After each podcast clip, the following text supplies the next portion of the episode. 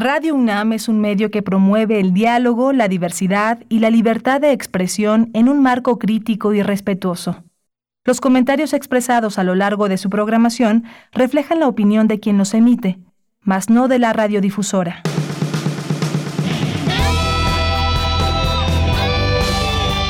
Prisma RU.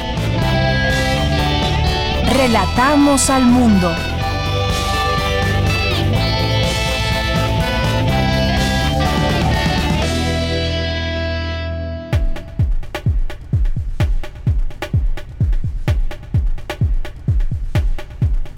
Muy buenas tardes, gracias por acompañarnos en esta emisión de este día miércoles 12 de agosto del año 2020.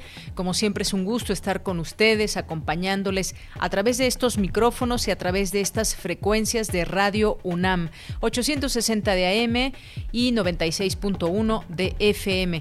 Además, también recuerden conocer nuestra página de internet, navegar por ella, encontrar muchas sorpresas, encontrar la transmisión en vivo de los programas programas, también los podcasts de la programación de Radio UNAM y nos encuentran en www.radio.unam.mx. Recuerden que este programa nos gusta hacerlo con todos ustedes y ustedes pueden aportar sus preguntas, sus comentarios, sus dudas, como normalmente lo van haciendo tanto en Twitter como en Facebook en estos meses de confinamiento, en estos meses que han sido pues eh, diferentes a como veníamos operando en muchas, en muchas cosas, en muchos trabajos, en nuestra vida cotidiana. Pues bueno, nuestra comunicación es por redes sociales, arroba Prisma en Twitter, Prisma en Facebook, así nos encuentran. Y les saludo con mucho gusto, yo soy Deyanira Morán y mm, a nombre de todos mis compañeros que forman parte de Prisma RU les saludamos y los invitamos a que nos acompañen, que pasen a escuchar este programa y se queden con nosotros hasta las 3 de la tarde. Todos los días aquí de lunes a viernes de 1 a 3 aquí nos encuentran con toda esta propuesta informativa.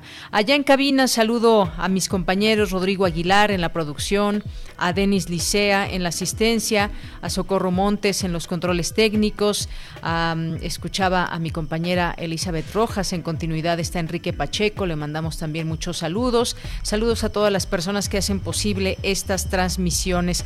Pues un gusto y qué bueno que nos acompañan y quiero decirles que vamos a tener el día de hoy a través de esta frecuencia, a través de este programa Prisma RU.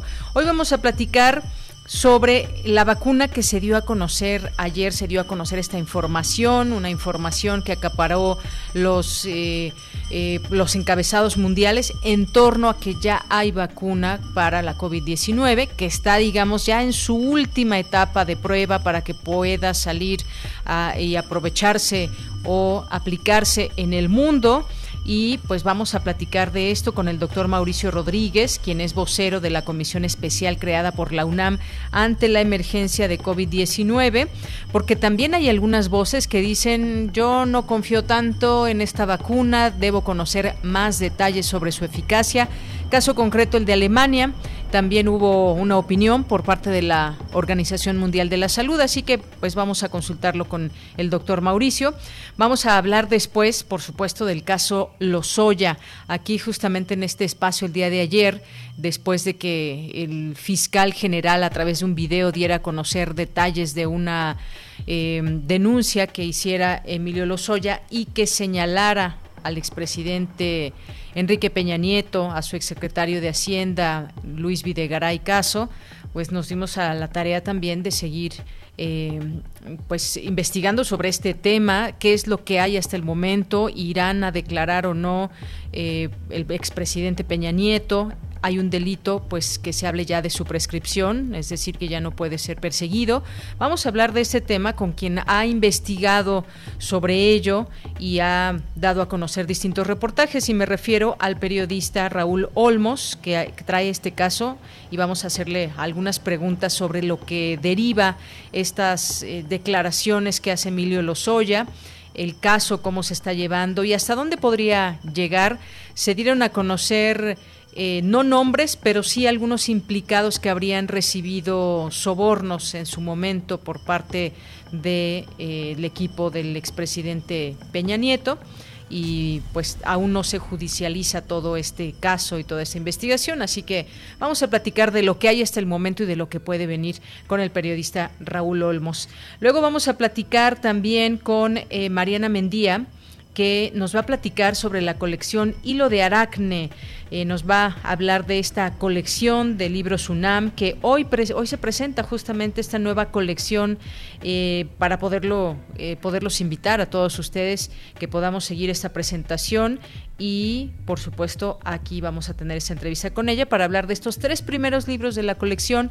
Además tendremos ahí una sorpresa, ya em, empezaremos con algunos regalos electrónicos, así que quédense con nosotros si quieren ser alguno de los ganadores. Vamos a tener hoy miércoles la sección de sustenta, la sección de dulce conciencia, vamos a tener cultura, vamos a tener información internacional, así que pues quédese con nosotros aquí en Prisma RU de 1 a 3 de la tarde y desde aquí relatamos al mundo. Relatamos al mundo. Relatamos al mundo.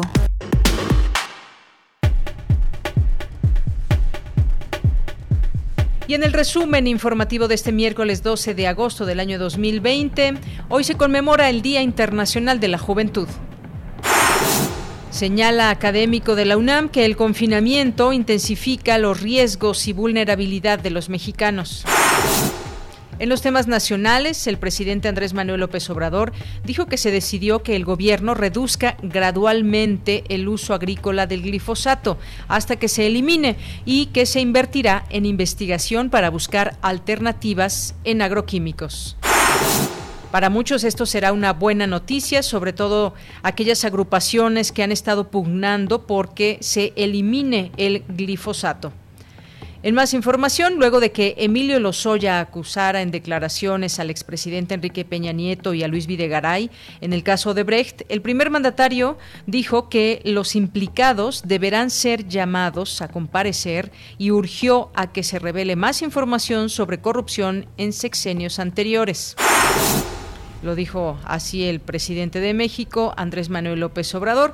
También en este caso, Emilio Lozoya ha informado al gobierno federal en forma preliminar que está dispuesto a declarar sobre supuestas maniobras del expresidente Carlos Salinas de Gortari para tratar de influir en la asignación de contratos de Pemex. Bueno, pues por si alguien dudaba de la mano que mece la cuna en todo este tema político y del priismo en México, pues ya conoceremos en su momento estas eh, declaraciones o a detalle esta información de Emilio Lozoya. En más información, la Unidad de Inteligencia Financiera bloqueó las cuentas de Hugo Bello Valenzo, líder de la Confederación Libertad de Trabajadores de México, a quien se le ubicaron depósitos por 1.252 millones de pesos y retiros por 1.844 millones, casi la cuarta parte de estos en efectivo. Más de 900 pasajeros de Interjet preparan una demanda colectiva en Profeco contra la aerolínea por la constante cancelación de vuelos y la negativa a reembolso o reintegro del costo de sus boletos con vouchers electrónicos. El director de la Lotería Nacional, Ernesto Prieto, informó que hasta la fecha se han eh, vendido 2.024.000 cachitos del sorteo relacionado con la rifa del avión presidencial. Y en los temas internacionales, la vacuna candidata de moléculas ARN contra el COVID-19, desarrollada por Pfizer y Biotech, ha demostrado inducir una robusta respuesta inmunológica en un ensayo clínico preliminar cuyos resultados fueron publicados en la revista Nature. El expresidente ecuatoriano Abdalá Bucaram fue detenido hoy en su casa en Guayaquil por el supuesto delito de delincuencia organizada vinculado con la compra de insumos médicos en medio de la pandemia del nuevo coronavirus. Relatamos al mundo. Relatamos al mundo. Bien, es la una de la tarde con 12 minutos. La Secretaría de Salud reportó 492.522 casos confirmados por COVID-19. Desafortunadamente el número de decesos asciende a 53.929.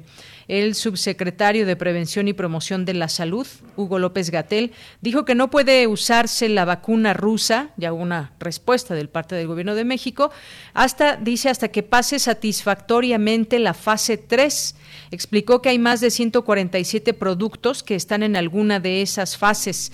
Por su parte, Rusia informó hoy que la primera tanda de su vacuna contra el coronavirus estará lista dentro de dos semanas para inmunizar a médicos y rechazó como infundadas las advertencias sobre la seguridad de expertos en salud por la rápida aprobación del fármaco.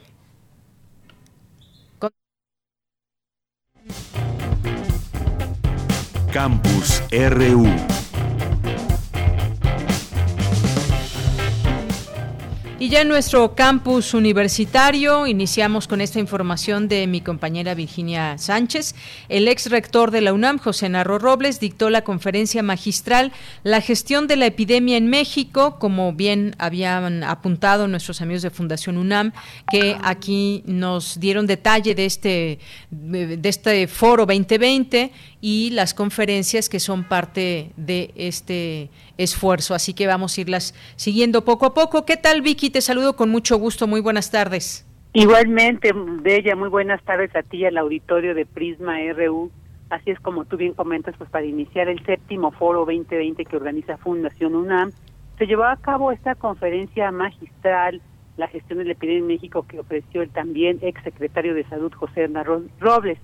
Al inicio del evento, presentado por Dionisio Mit, presidente de la Fundación, en un breve mensaje inaugural, el rector Enrique Graue señaló la importancia del foro y en este año dijo cómo era obligado a hablar de los efectos de la pandemia en la salud, en lo económico, en lo social y en lo emocional, y con estas expresiones hechas desde la libertad y producto de las consideraciones individuales o colectivas, abonar en la reflexión para un mejor futuro de nuestra nación. Eso dijo el rector Enrique Graue. Ya por su parte, el eh, José Narro, tras presentar algunas cifras comparativas sobre el manejo de la pandemia en el mundo y en el país, transitó por los antecedentes y características del virus, al cual describió como muy contagioso y virulento, que ha producido una pandemia explosiva. Al abordar el tema de su conferencia sobre la gestión de la pandemia, lo hizo desde el cuestionamiento sobre qué hace diferente a la COVID-19 y por qué considera que el comportamiento para tratarla por parte de las autoridades tuvo que ser distinto.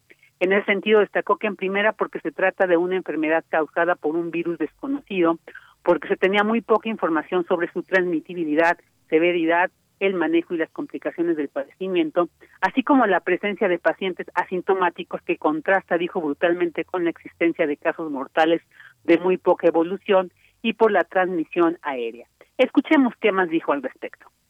Hay una enorme diferencia en esta capacidad. ¿Por qué? Porque en el transporte público, en los vagones del metro, en los autobuses, en espacios cerrados, se puede una persona que no se sabe infectada y que puede estar al respirar, al hablar, puede estar sacando sin duda virus y quien está ahí, si no está protegido, va a estar recibiendo esa inoculación. Y hay un efecto tipo dosis letal media, dicen los conocedores, dicen los expertos, dicen incluso varios artículos científicos. Esto hace entonces que varíen los casos y probablemente la severidad de los mismos dependiendo si el inóculo es corto o es muy amplio. Por lo que desde su perspectiva también detalló lo que dijo se requiere para el manejo de una pandemia nueva. Escuchémoslo planeación y anticipación, información completa, oportuna, veraz, buen diagnóstico, actualizado sistemáticamente, sistema de vigilancia epidemiológica robusto, el mayor apoyo científico y técnico disponible. Por supuesto, una estrategia clara y flexible, con objetivos bien centrados. Me parece que objetivos que busquen cortar la cadena de transmisión, disminuir los contagios, evitar en lo posible las muertes, proteger al personal de salud y prevenir también la saturación de los servicios. Se requiere de liderazgo, un liderazgo representado preferentemente por un cuerpo colegiado, el Consejo de Salubridad General órgano constitucional, con autoridad técnica, moral, con credibilidad, capacidad de coordinar, capacidad de dar convocatoria y también para reconocer los ajustes que se tienen que hacer y también la conveniencia de tener evaluación externa. Bueno, pues ahí está esto que dijo José Narro Robles durante esta conferencia La gestión de la epidemia en México, con la que se abrió este Foro 2020 organizado por Fundación UNAM. Bien, Vicky, pues muchísimas gracias por esta información. Esta fue esta, eh, una conferencia magistral en torno a estos temas y hay otros que también pues habremos de seguir a través de, de Fundación UNAM. Muchísimas gracias. Gracias a ti, Deya. Buena tarde. Hasta luego, muy buenas tardes. Nos vamos ahora con Cindy Pérez Ramírez. El confinamiento intensifica los riesgos y vulnerabilidad de los mexicanos. Cuéntanos, Cindy, muy buenas tardes.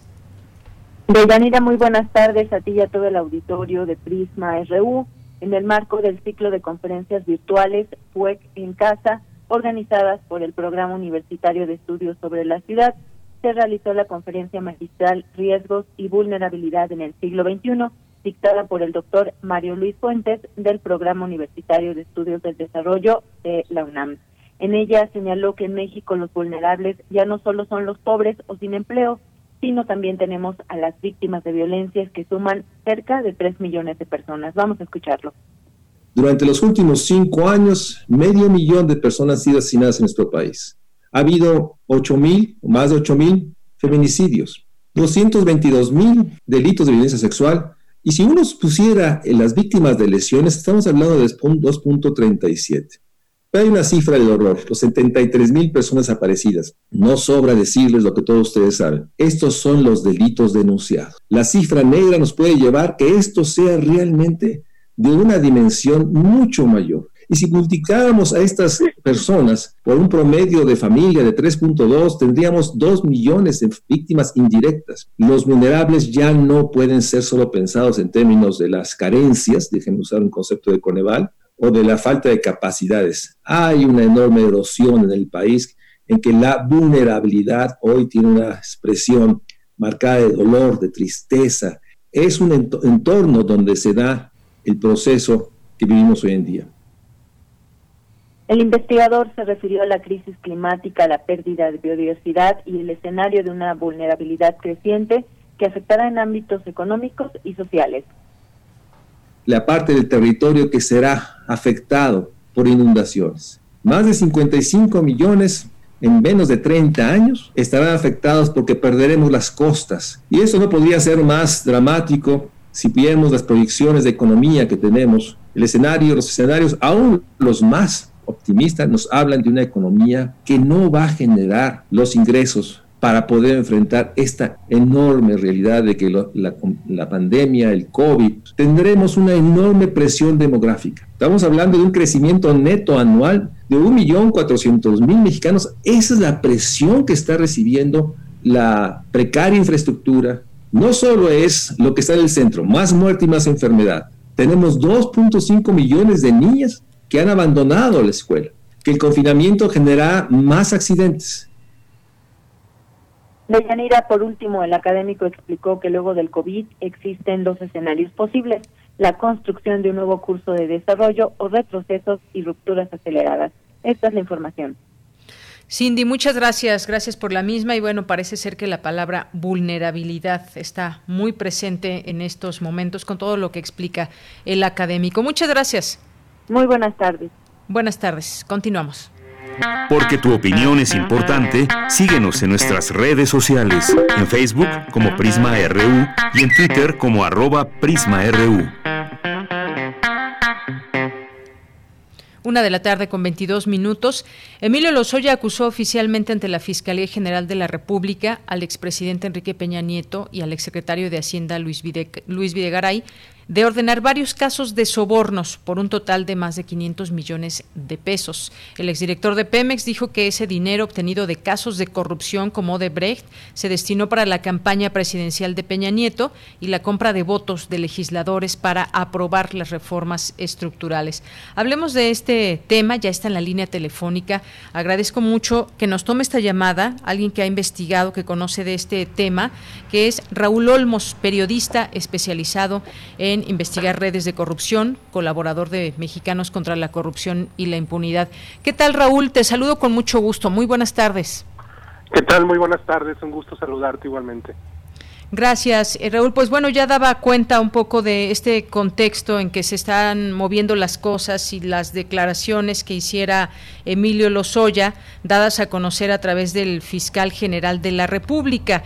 Sin embargo, pues bueno, eh, estas declaraciones, ¿en qué abonan a este caso en el sentido de perseguir el delito? Porque se habla de que pues ya prescribió este delito. Cuéntanos un poco sobre, pues por dónde iría en todo caso estos señalamientos y estas acusaciones, ¿de qué sirven en el día al día de hoy?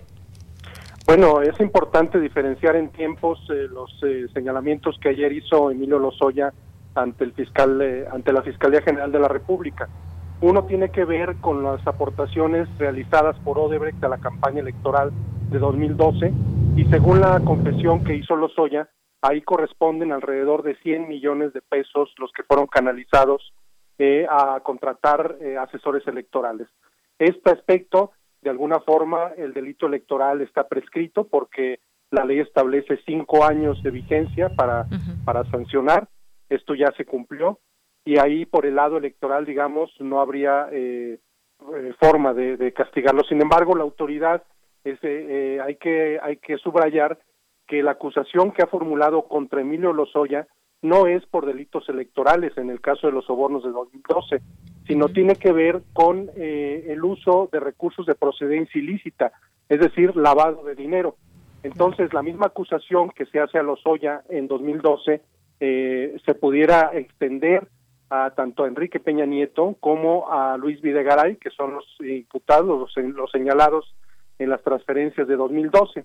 Luego eh, hizo referencia también eh, Lozoya en su, en su declaración o denuncia de hechos, que en 2013 y 2014 aportó recursos para distintas reformas estructurales, eh, digamos, para compra de votos en el Congreso, eh, ya sea a diputados o a senadores. En este caso, eh, si los recursos provenían de, de parte de Odebrecht, bueno, pues ahí estaría un asunto también que tiene que ver con cohecho, porque se estaría eh, eh, sobornando a funcionarios públicos, en este caso eh, legisladores, pero también el involucramiento de él como funcionario en ese momento director de Pemex. Pero aparte, como no precisa la fiscalía en ese momento de dónde procedían los recursos, uno intuye que venían de Odebrecht, pero es posible por el monto que se manejó de casi 400 millones de pesos, que también haya provenido de recursos eh, públicos. Si es así, estaríamos ante otro delito que sería el peculado, que equivale a robar recursos de la nación para fines eh, particulares. Entonces, eh, si bien el, el, aspecto electoral no sería sancionado, sí hay una serie, un conjunto de delitos por los que se les podría acusar a los involucrados. sintetizo, lavado de dinero, uno, en el caso de 2012, eh, cohecho en el caso de 2013 y 2014 y también posible peculado en estos años eh, referidos 2013-2014. Muy bien. Bueno, pues estas serían las líneas de investigación que muy pertinente pues ahora salen en todo esto. Estas líneas llevarían eh, a declarar o a llamar a declarar al expresidente de México, Enrique Peña Nieto, en este caso también a Luis Videgaray, y pues está en marcha también conocer eh, distintos nombres de legisladores que habrían cambiado pues votos para aprobar reformas por eh, dinero. Todo esto sigue en marcha. ¿Sería posible entonces que se pueda citar al expresidente a declarar? Sí, de hecho, yo creo que es una obligación de la Fiscalía eh, hoy en un foro que hubo en el Colegio de México, el fiscal eh, fue muy preciso en esto, en el sentido de que vaya a llamar, va a, llamar a declarar a todos los imputados eh, en, eh, en este caso, en, este, en el señalamiento, en la denuncia de hechos que presentó ayer Emilio Lozoya. Y bueno, y los señalados, pues son Enrique Peña Nieto, Luis Videgaray, hablaba de diputados, de senadores, de un líder de un partido político del que no dijo nombre, todos estos que, que en la denuncia de hechos sí aparecen los nombres, pues tendrán que ser llamados a declarar eh, porque son los señalados, son los imputados, no ya no como como para que aporten su, su testimonio, sino para como como acusados, ¿no? Como como señalados en esta serie de delitos, ¿no? Que, que, que mencioné hace un momento. Claro, estamos en un momento muy importante, se están conociendo algunos datos poco a poco, se han dado a conocer ahora ya estos nombres claramente del expresidente, de su exsecretario de Hacienda y Crédito Público. Estaremos por conocer otros nombres, según constan en el expediente que dijo el fiscal, que todavía no se conocen por eh, algunas cuestiones ahí legales, en su momento se conocerán. Eh, ¿Ante qué estamos, Raúl? ¿Ante una posibilidad de desenmascarar, en este caso, esta red de corrupción que nos lleva a todo ese tema de cohecho, soborno, peculado. Eh, ¿Ante qué estamos, digamos, si lo ponemos en contexto del país? Ante una investigación que se ha hecho muy importante y que sentaría un precedente, porque han salido en todo esto también incluso hasta el nombre de Carlos Salinas de Gortari, faltaría conocer otros materiales como videos. Parece ser que esto apenas es la punta del iceberg. Bueno, sí, la expectativa que se abre, y esto yo diría que es una expectativa muy, muy amplia, es que se conozca toda la trama de corrupción que hay detrás de este caso y es más, yo creo que de aquí se podría derivar otros asuntos. Eh, así ocurrió, por ejemplo, en el caso de Brasil, cuando de un caso menor, en el que en, el asunto del, eh, en el caso llamado Lavallato, eh, surgió de un asunto menor de, de lavado de dinero, una cuestión pequeña, y de ahí se fueron derivando el involucramiento de legisladores, de ministros, de presidentes, hasta pues de arrastrar a, para prácticamente todo el continente, porque del caso Lavallato se derivó luego el caso Odebrecht, que es el que nos ocupa ahora, y pues que involucró a por lo menos 12 países. Es decir, fue cayendo como fichas de dominó poco a poco hasta eh, conocerse pues una trama de corrupción transnacional que es la que estamos viviendo en México. Esto no es solo México, esto es un asunto eh, internacional que ha venido a tocar a nuestro país y que tristemente pues México es va a ser el penúltimo país donde se busque hacer justicia en este caso. Eh, solamente México y Venezuela habían permanecido ajenos a castigar a los funcionarios involucrados y eh, pues lo que ayer se conoció la, la acusación que Emilio Lozoya formuló eh, contra el expresidente y contra algunos de sus colaboradores pues pudiera ser efectivamente, como bien dices, eh, apenas la punta del iceberg, pudiera conocerse a profundidad este asunto si hubiera la voluntad de la Fiscalía por investigar a fondo y si Emilio Lozoya cumple con su ofrecimiento de aportar las suficientes pruebas para tratar de eh, comprobar el involucramiento de personajes de la política. Esto es bien importante subrayarlo porque pudiera ser que se estén generando altísimas expectativas y luego venga una especie de decepción si Emilio Lozoya no es capaz de probar sus dichos con documentos, con testimonios fehacientes, pues el caso se podría eh, desmoronar. Eh, y al contrario, si, si aporta suficientes evidencias, suficientes pruebas, pues esto se podría multiplicar y se podría volver una, una bola de nieve pues incontenible, ¿no? Que fuera eh, surgiendo más y más nombres, ¿no? Claro, y lo que vino además después de estos eh, supuestos sobornos de primero de eh, de Odebrecht y luego esto que se llevó hacia los algunos legisladores que todavía no se tienen los nombres, de pronto surgen allí algunas ideas por los votos que hubo en su momento, pero esto nos, nos podría llevar, como justamente dices, podría llevar a muchas cosas, a conocer toda esta red o, o que se pueda desmoronar dependiendo qué tan fuertes sean esas acusaciones. Y esto incluso podría llevar hasta el, el expresidente Felipe Calderón, según eh, pues algunas situaciones que llevarían hasta, hasta su sexenio. Sí, eso, eso qué bueno que lo mencionas, porque eh, ayer efectivamente la atención se centró en Enrique Peña Nieto y en Luis Videgaray, pues porque eh, eh, fueron las acusaciones como más directas, pero también hizo referencia a Lozoya a un asunto que corresponde a Felipe Calderón, que fue el proyecto Etileno 21.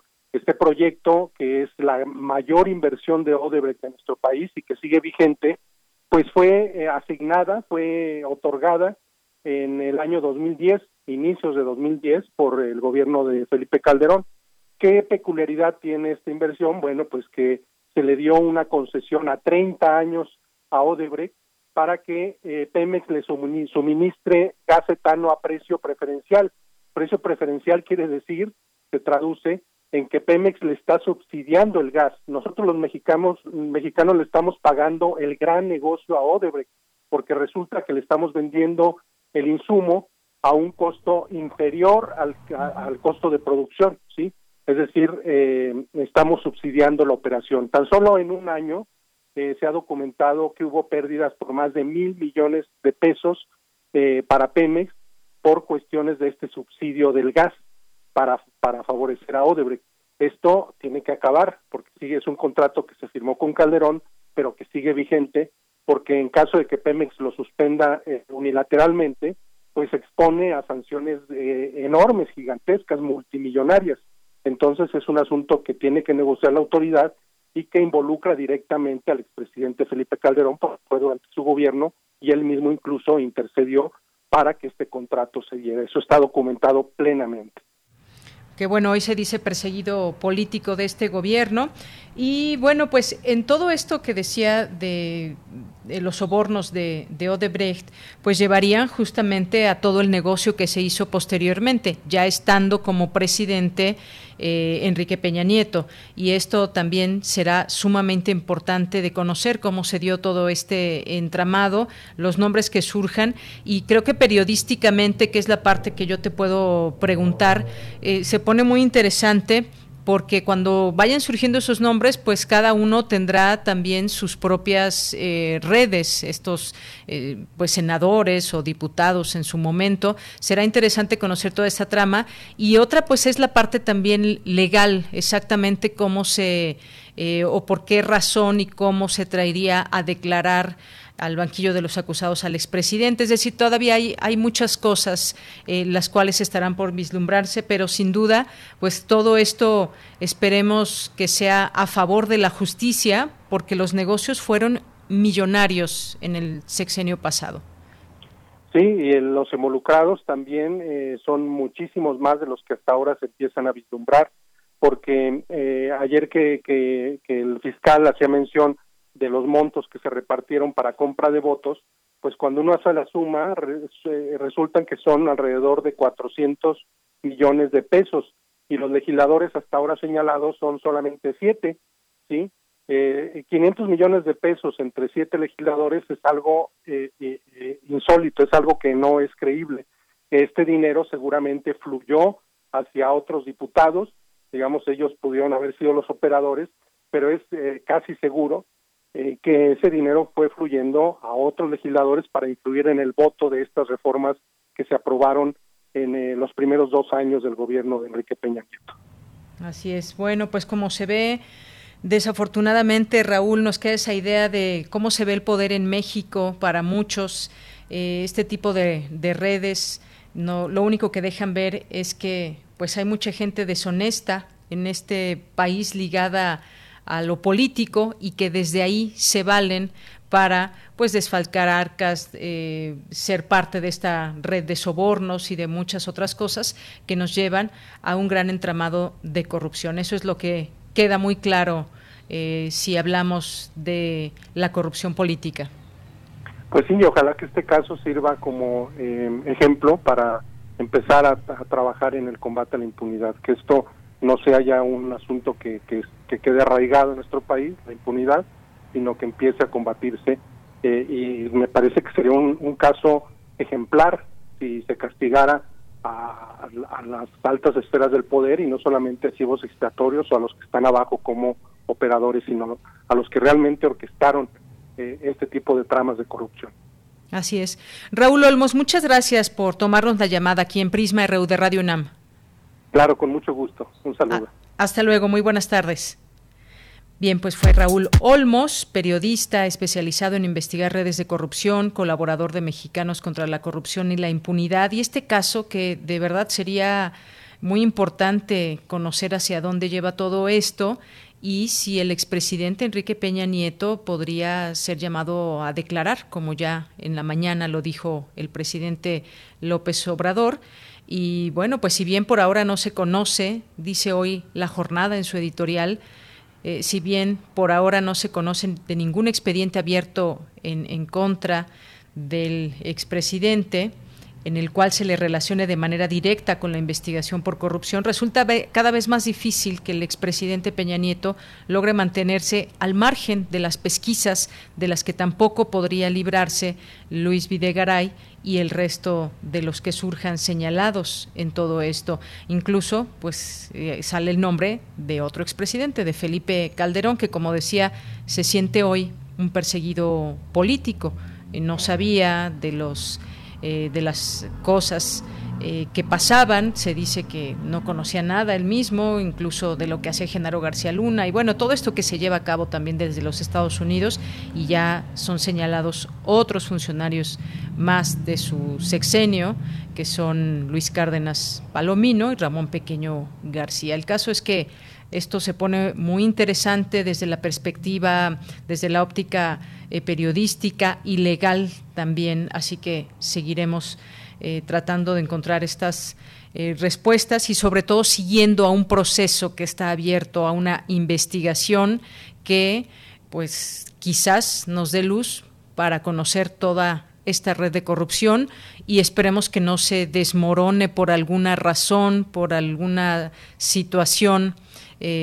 Ahora quien está pues eh, dando esta información, dando a conocer todos estos datos, pues es el Emilio, es el propio Emilio Lozoya, que pues se habla de que en su momento pues hubo ahí una serie de pláticas para que fuera extraditado a México y está poco a poco arrojando información. Bueno, este tema sigue y por supuesto lo seguiremos comentando aquí en Prisma RU. Continuamos. Prisma RU. Relatamos al mundo.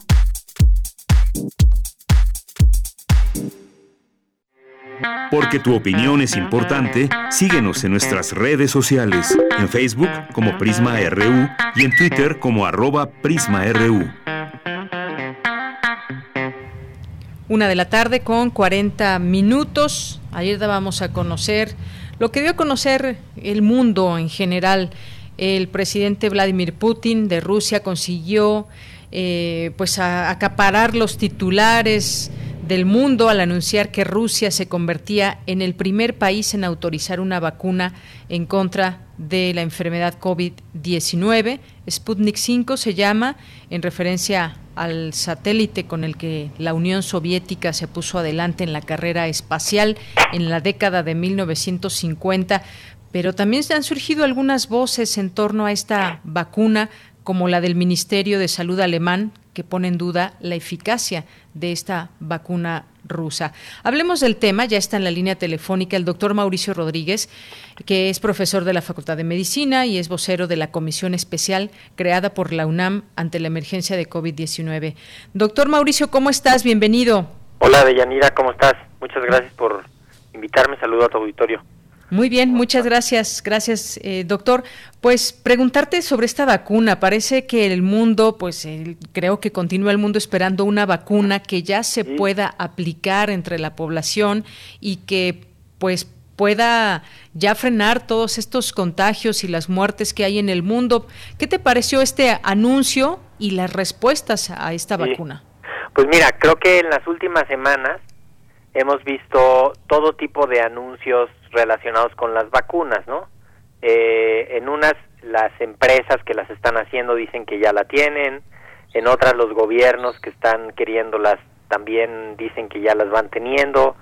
Eh, un día dice Trump que ya que ya compró 100 millones de dosis, al otro día eh, dice alguien más que ya la tiene y luego sale otro presidente, en este caso el presidente Putin de Rusia y dice Eh, aquí ya está la vacuna, eh, ya la probamos, créanme que sí funciona, incluso la, la, probamos en mi hija y se llama Sputnik 5 para los que les quede alguna duda de que pudiera haber algunos tintes geopolíticos en esta maniobra este y, y de pronto pues se reviste de un con un contenido político tan grande que pues toda la comunidad científica internacional dice queremos ver los resultados, queremos ver los protocolos y queremos saber qué están haciendo, cómo lo están haciendo para poder decir que, que ahí lo tienen, ¿no? Muy válido, ¿no? Que lo pidan.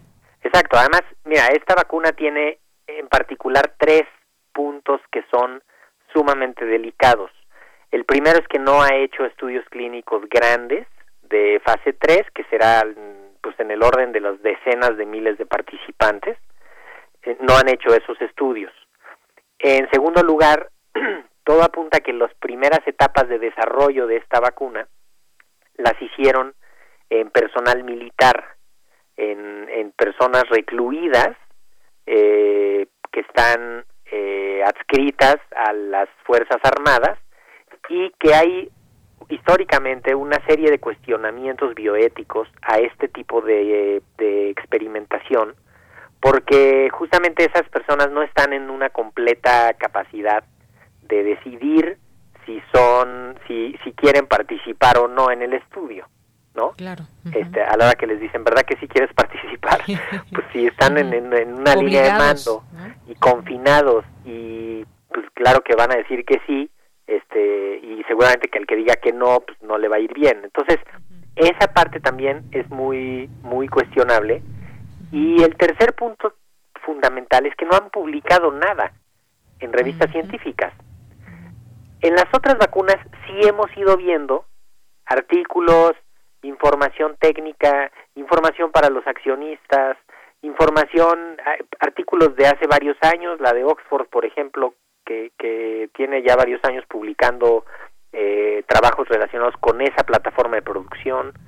Entonces, de pronto que salgan y que digan, yo aquí ya la tengo y ya la voy a empezar a aplicar y, ya la aprobó mi autoridad regulatoria, que soy yo mismo, este, como que se oye muy, muy mal, eh, porque por el otro lado, pues vamos todos pidiendo un avance cauteloso, robusto, eh, autocrítico, con, con, con base científica del desarrollo de las vacunas. Claro, y además, bueno, como, como aquí hemos platicado, eh, doctor Mauricio, pues eh, esta vacuna sería única para toda la población. Y estas pruebas también me queda duda, por ejemplo, eh, esto que decías de los militares y demás, pues tienen cierta edad, jóvenes. Exactamente, ¿en quién la hicieron? ¿Qué, ¿Qué, características tenía la población en la que la probaron y entonces pues en esa población es en las que se puede usar. No, no la pueden usar en adultos mayores porque no la han probado en adultos mayores.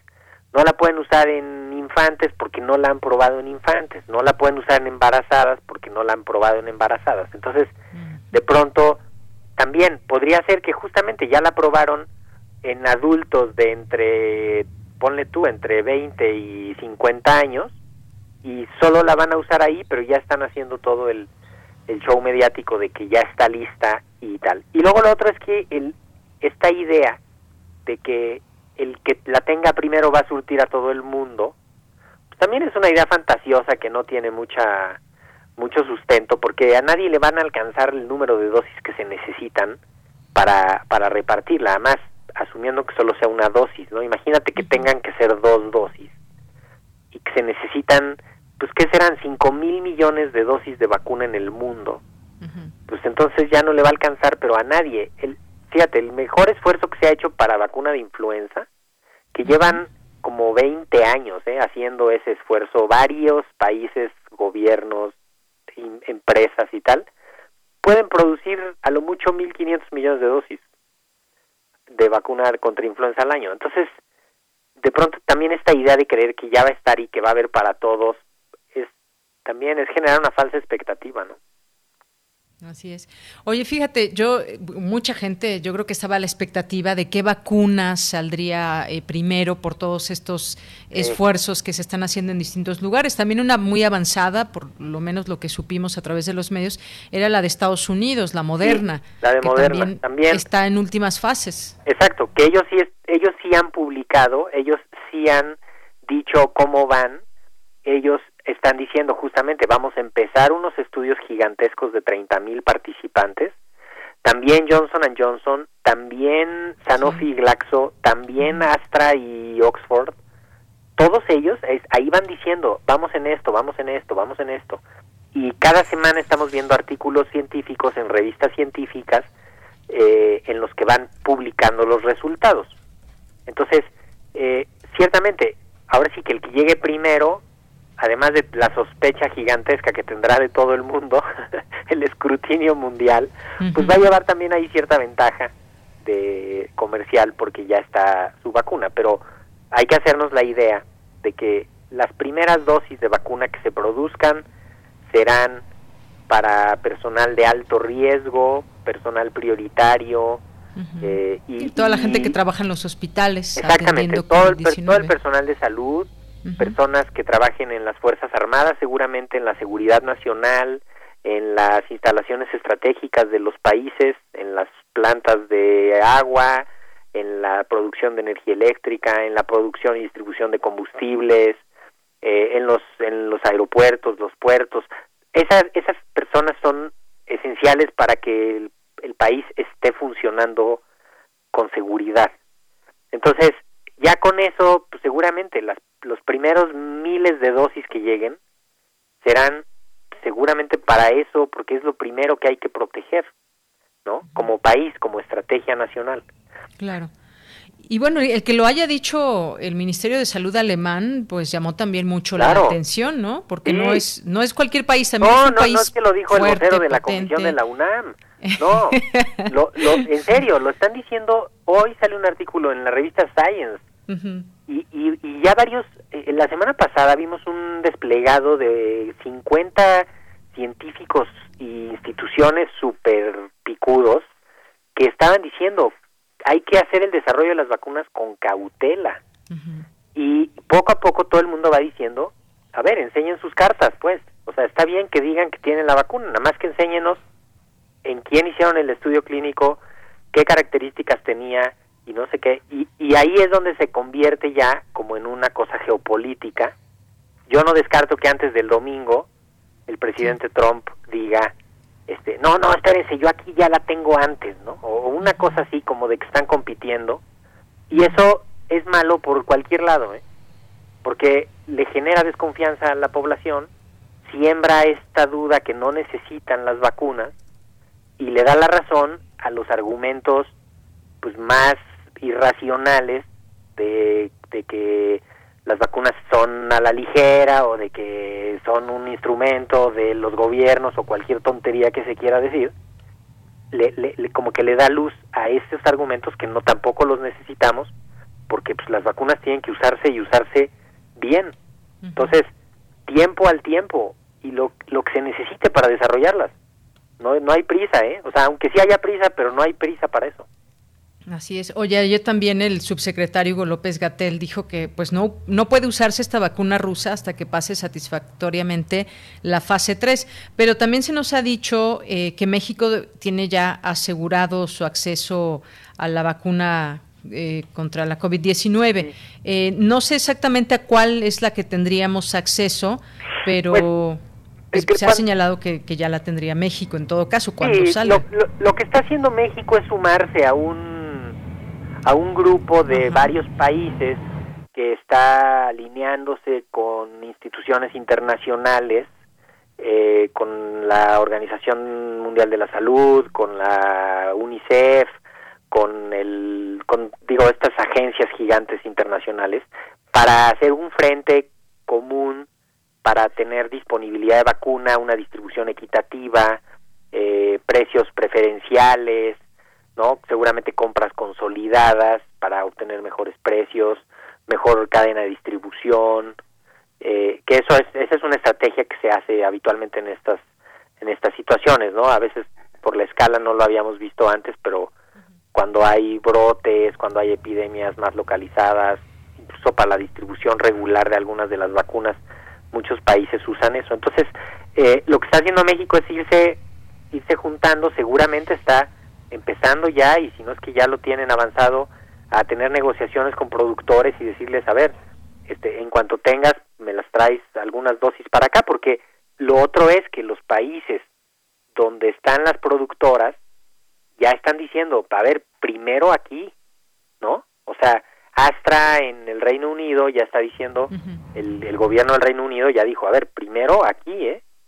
Y, y, Sanofi y Francia también ya están diciendo en alguna, dijeron, cuando menos influenza, primero la vamos a tener para acá, para nuestros países, seguramente que COVID también, y eso pues nos va poniendo como en, pues por eso es, por eso está muy bien ir haciendo grupo, para ir haciendo presión como grupo de países, eh, al mismo tiempo que avance un proyecto nacional de producción de vacuna contra COVID, que esperemos que encuentre eh, los mejores resultados, el apoyo eh, irrestricto al, al desarrollo, para que también pueda ser México productor de esa vacuna eventualmente. Claro. Bueno, pues así están las cosas con respecto a la vacuna. El caso es que, pues sí, apremia ya en el mundo una vacuna. Los números de México, doctor, pues siguen ahí. Eh, siguen dando pues, miedo, ¿verdad? Sí, sí. Pero mira, un dato así que cuando menos que se quede la gente que va ahorita a sentarse a comer tranquila y le sepan mejor sus alimentos. eh, la epidemia activa, que son los casos que están en los 14 días, eh, está estabilizándose e incluso disminuyendo un poco, ¿eh? eh de, de, antier ayer disminuyó mil y pico de personas que dejaron de estar activas, o sea que salieron de ese de ser ese universo de activos. Entonces, sí, los acumulados siempre se van a oír como una desgracia, pero en una epidemia tan larga, tan grande, hay que estar bien enfocado en los activos, que son los que tienen la enfermedad en este momento, porque en los acumulados estamos contando al señor del 28 de febrero que llegó al INER y que seguramente ya está en otra cosa ese señor, pero ahí lo seguimos contabilizando, ¿no? Que sí, estuvo enfermo, pero pero lo importante es es tan grande la epidemia que hay que fijarse en los activos y en las en las localidades ya, ¿no? O sea, en la Ciudad de México, por ejemplo, ya va bajando. Entonces, aunque se sigue viendo como un monstruo la epidemia hacia el resto del país, en Puebla ya se estabilizó más, en Morelos ya se estabilizó un poco más, en unas regiones del Estado de México también, ¿no? Entonces, pues hay que estar también con esas señales para poder reabrir de manera ordenada y segura las cosas que se puedan ir reabriendo. Pues sí, ya los museos, los cines, las albercas se, se unieron ya a esta serie de actividades sí, con, con precaución y ahí pendientes. Por ciento. Muy bien, pues doctor, siempre es un gusto platicar contigo aquí en este espacio. Con mucho gusto, Deyanira. Saludos a tu auditorio y a todo el equipo ahí de Prisma. Gracias, un abrazo, doctor. Hasta luego. Bien, pues fue el doctor Mauricio Rodríguez, profesor de la Facultad de Medicina, vocero de la comisión especial creada por la UNAM ante la emergencia de COVID-19 y lo pueden escuchar también, es conductor del programa Hipócrates 2.0 aquí en Radio UNAM y continuamos. Relatamos al mundo. Relatamos al mundo. Bien, pues vamos a escuchar ahora a la doctora Yolanda Olvera cómo seguir afrontando la pandemia, trabajo de nuestro compañero Denis Licea.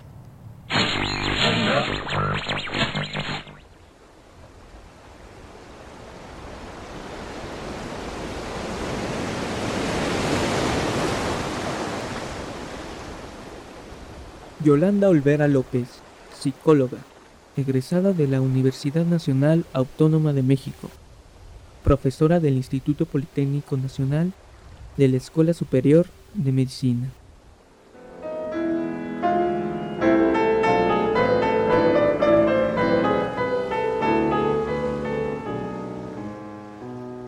¿De qué manera afrontar la pandemia?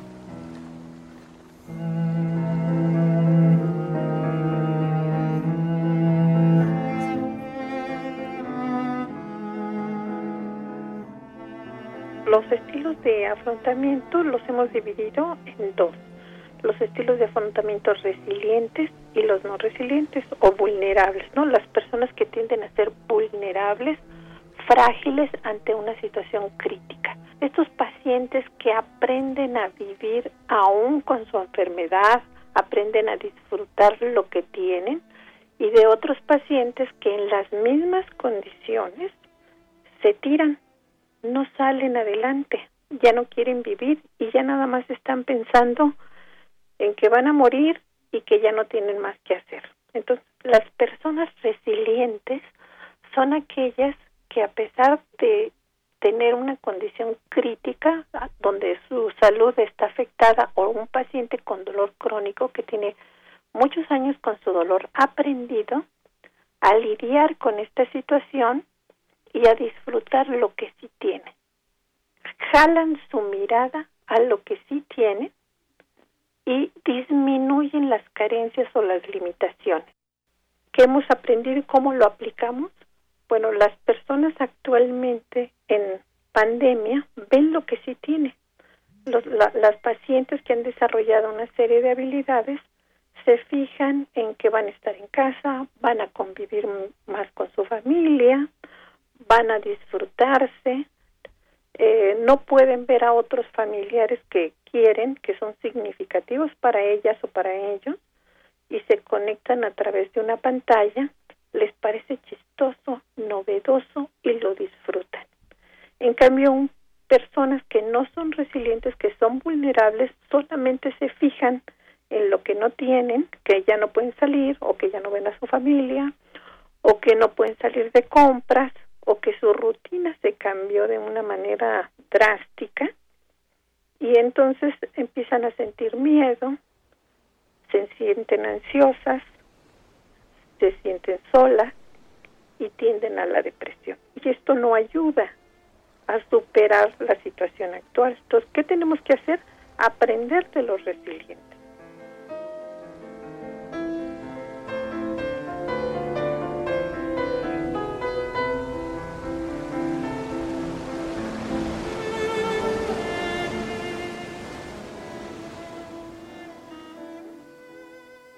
Bien, pues vamos ahora a hacer el corte de las 2 de la tarde. Vamos a dar la bienvenida a nuestra segunda hora de Prisma RU. Aquí los esperamos y aquí en un momento más también leemos sus comentarios que nos hagan llegar a través de nuestras redes sociales, Prisma RU en Facebook y arroba Prisma RU en Twitter. Continuamos. Porque tu opinión es importante, síguenos en nuestras redes sociales, en Facebook como Prisma RU y en Twitter como arroba PrismaRU. La ciencia que somos. La ciencia que somos. Iberoamérica al aire. Conoce la voz de la ciencia a través de cápsulas, reportajes, entrevistas y reportes en vivo. Viernes de 10 a 11 horas por el 96.1 FM. O sigue nuestra transmisión live y consulta nuestro podcast radiopodcast.unam.mx. Que somos. Iberoamérica al aire. Una coproducción de Radio UNAM y las direcciones de divulgación de la ciencia y de las humanidades. Gracias por quedarte en casa.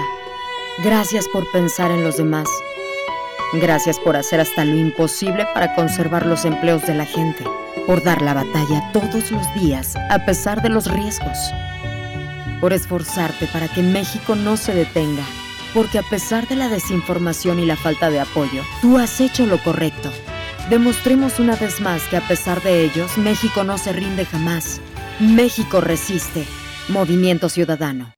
¿Sabes de qué están hechas las drogas sintéticas? Veneno para ratas, sosa cáustica para destapar el caño, líquido para embalsamar cadáveres, solvente de pintura, limpiador industrial, cloroformo, cloro para blanquear la ropa, queso para aplanar paredes, bórax para matar cucarachas. Todos estos químicos son usados en asquerosos laboratorios clandestinos para la fabricación de drogas sintéticas. No pongas esto en tu cuerpo. En el mundo de las drogas no hay final feliz.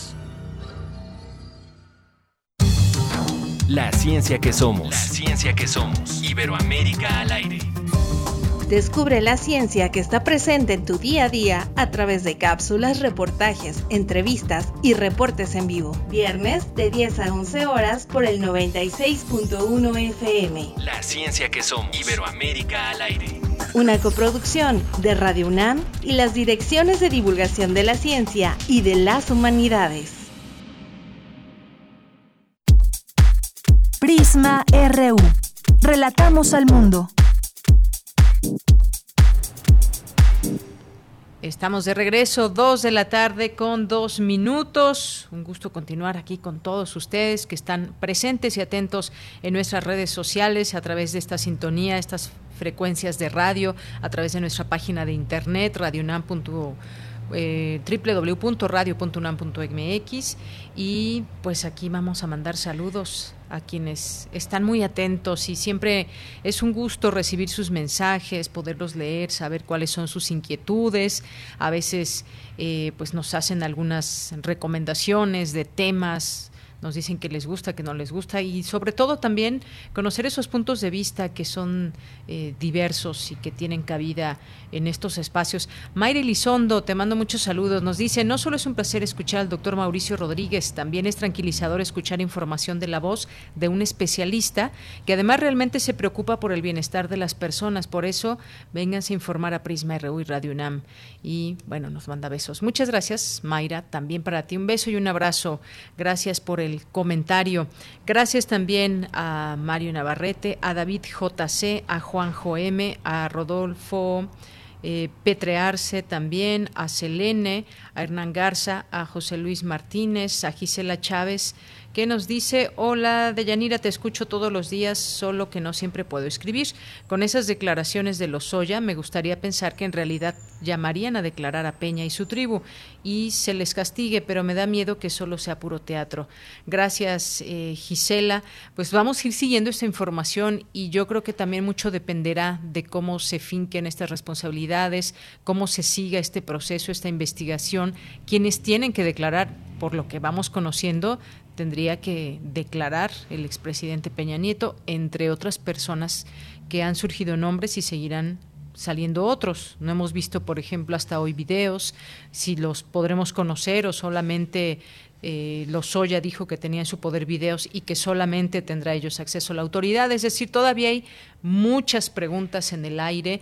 Queremos respuestas, por supuesto, como, como ciudadanos y también toca, eh, por supuesto, la parte periodística de seguir investigando. Gracias a muchos eh, reporteros y periodistas que han estado al tanto de estas informaciones que también se puede conocer. Eh, ahora, estas distintas situaciones. Gracias, eh, Gisela, por tu comentario. Giro Pentachi nos dice, Felipe Calderón es un, es un sinvergüenza, le urge el registro de su narcopartido para tener fuero. Gracias, Giro Pentachi, por el libro Sunam. En un momento más estaremos platicando con nuestros amigos del libro Sunam. Eh, Galán de Barrio también por aquí, atento y presente como siempre. María Bajes, un saludo le mandamos a Alejandro Toledo. Joel Cabrales, muchas gracias. Andrés Piña, Román Hernández García nos dice, perdón, antes que nada tengan una excelente tarde y nos dice, yo tengo mis dudas con respecto a la vacuna. No me parece que tengan la solución. Además, ¿cómo saben tanto de tan poco? Funciona igual para todos. El virus no ataca de la misma manera a todos. No se trata de una carrera de velocidad, sino de quien llegó, de quien llegó bien. Gracias, eh, Román. Pues sí, justamente por eso quisimos platicar hoy con el doctor Mauricio Rodríguez para pues conocer la opinión de, de un médico en torno a, todo esto, quien sabe de protocolos que deben seguir eh, las experimentaciones cuando se habla de una vacuna, más una con pues las características que deberá tener ante un virus de tal magnitud contagioso que hoy tiene al mundo pues con toda esta situación de pandemia. Gracias, Román. A nuestros amigos de bibliotecas y servicios digitales también eh, les mandamos muchos saludos. Nos hacen esta invitación a una conferencia, la Ley Federal de Derecho de Autor, implicaciones en las bibliotecas en época COVID-19. Gracias también, em, gracias a Marco Fernández, eh, Mario Navarrete, que pues todos los días nos manda un, un video y en esta bueno, a veces nos mandan video cuando se encuentra en la calle, cuando se encuentra en Ciudad Universitaria. Ahora nos envía un video donde, entre otras cosas, podemos ver un, un espejito aquí muy bonito, ya lo abrió. Tiene unas puertas para acceder al espejo. Eh, es lo que alcanzo a ver de momento de este video, que nos permite conocer un poco de esos rincones de, de su casa donde guarda varias reliquias que ya nos ha convidado de ellas. Muchas gracias, Mario.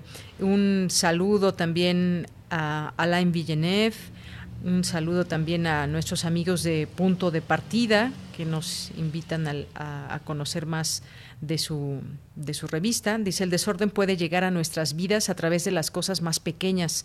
Por eso el número 222 de la revista Punto de Partida está dedicado al caos. Los invitamos a leer más en la editorial de punto de partida .unam.mx, entren a, a, la página de la revista y conozcan su contenido. Esa es la invitación que les dejamos.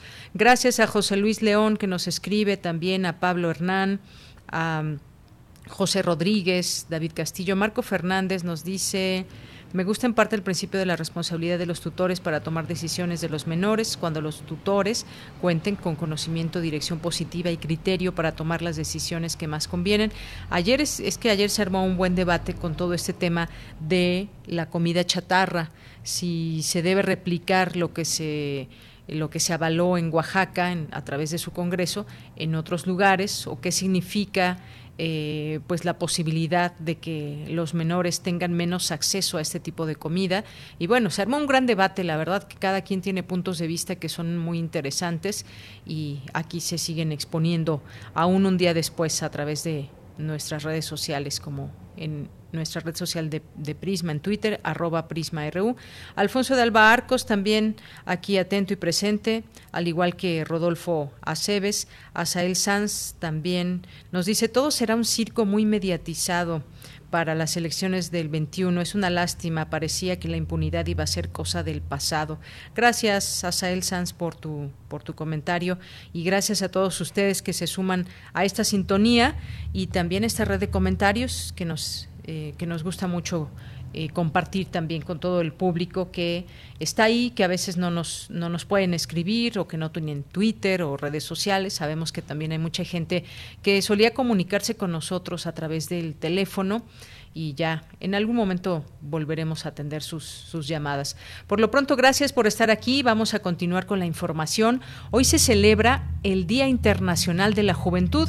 Mi compañera Cristina Godínez nos tiene información sobre este día, sobre esta celebración. Adelante, Cristina. Deyanira, auditorio de Prisma RU, buenas tardes. La Organización de las Naciones Unidas en 1999 designó el 12 de agosto como el Día Internacional de la Juventud, que este 2020 tiene como lema el compromiso de la juventud por la acción mundial. El objetivo es destacar que este sector poblacional es un actor fundamental en el desarrollo de los países en su nivel local y regional y que puede enriquecer sus procesos. En México el reto es generar las condiciones para que los jóvenes se incorporen de mejor manera al mercado laboral y accedan a un empleo digno, comentó José Antonio Pérez Islas, coordinador del Seminario de Investigación en Juventud de la UNAM. El académico subrayó que tenemos una de las generaciones más instruidas del país. Opciones. Reducir la desigualdad socioeconómica, recuperar espacios públicos e insertarlos en la nueva modalidad educativa.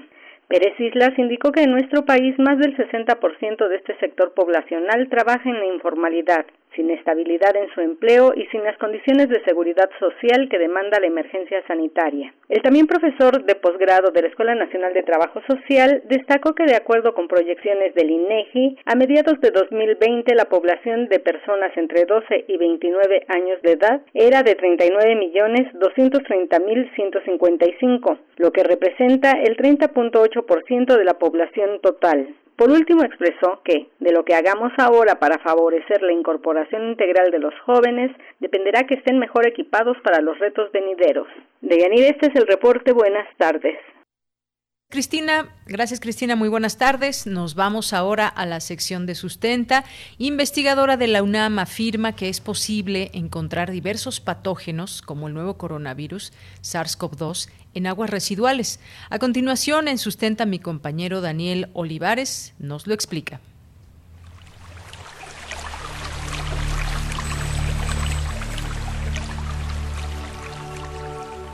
Sustenta, sustenta, sustenta. Innovación universitaria en pro del medio ambiente.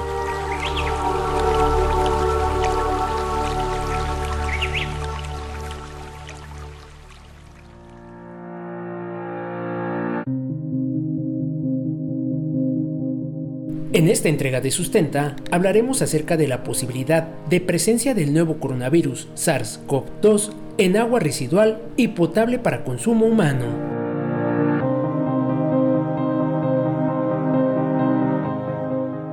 Según la Organización Mundial de la Salud, una persona puede contraer el nuevo coronavirus SARS-CoV-2 por contacto con otra persona que esté infectada por dicho virus, a través de las gotículas que salen despedidas de la nariz o la boca de la persona infectada al toser, estornudar o hablar.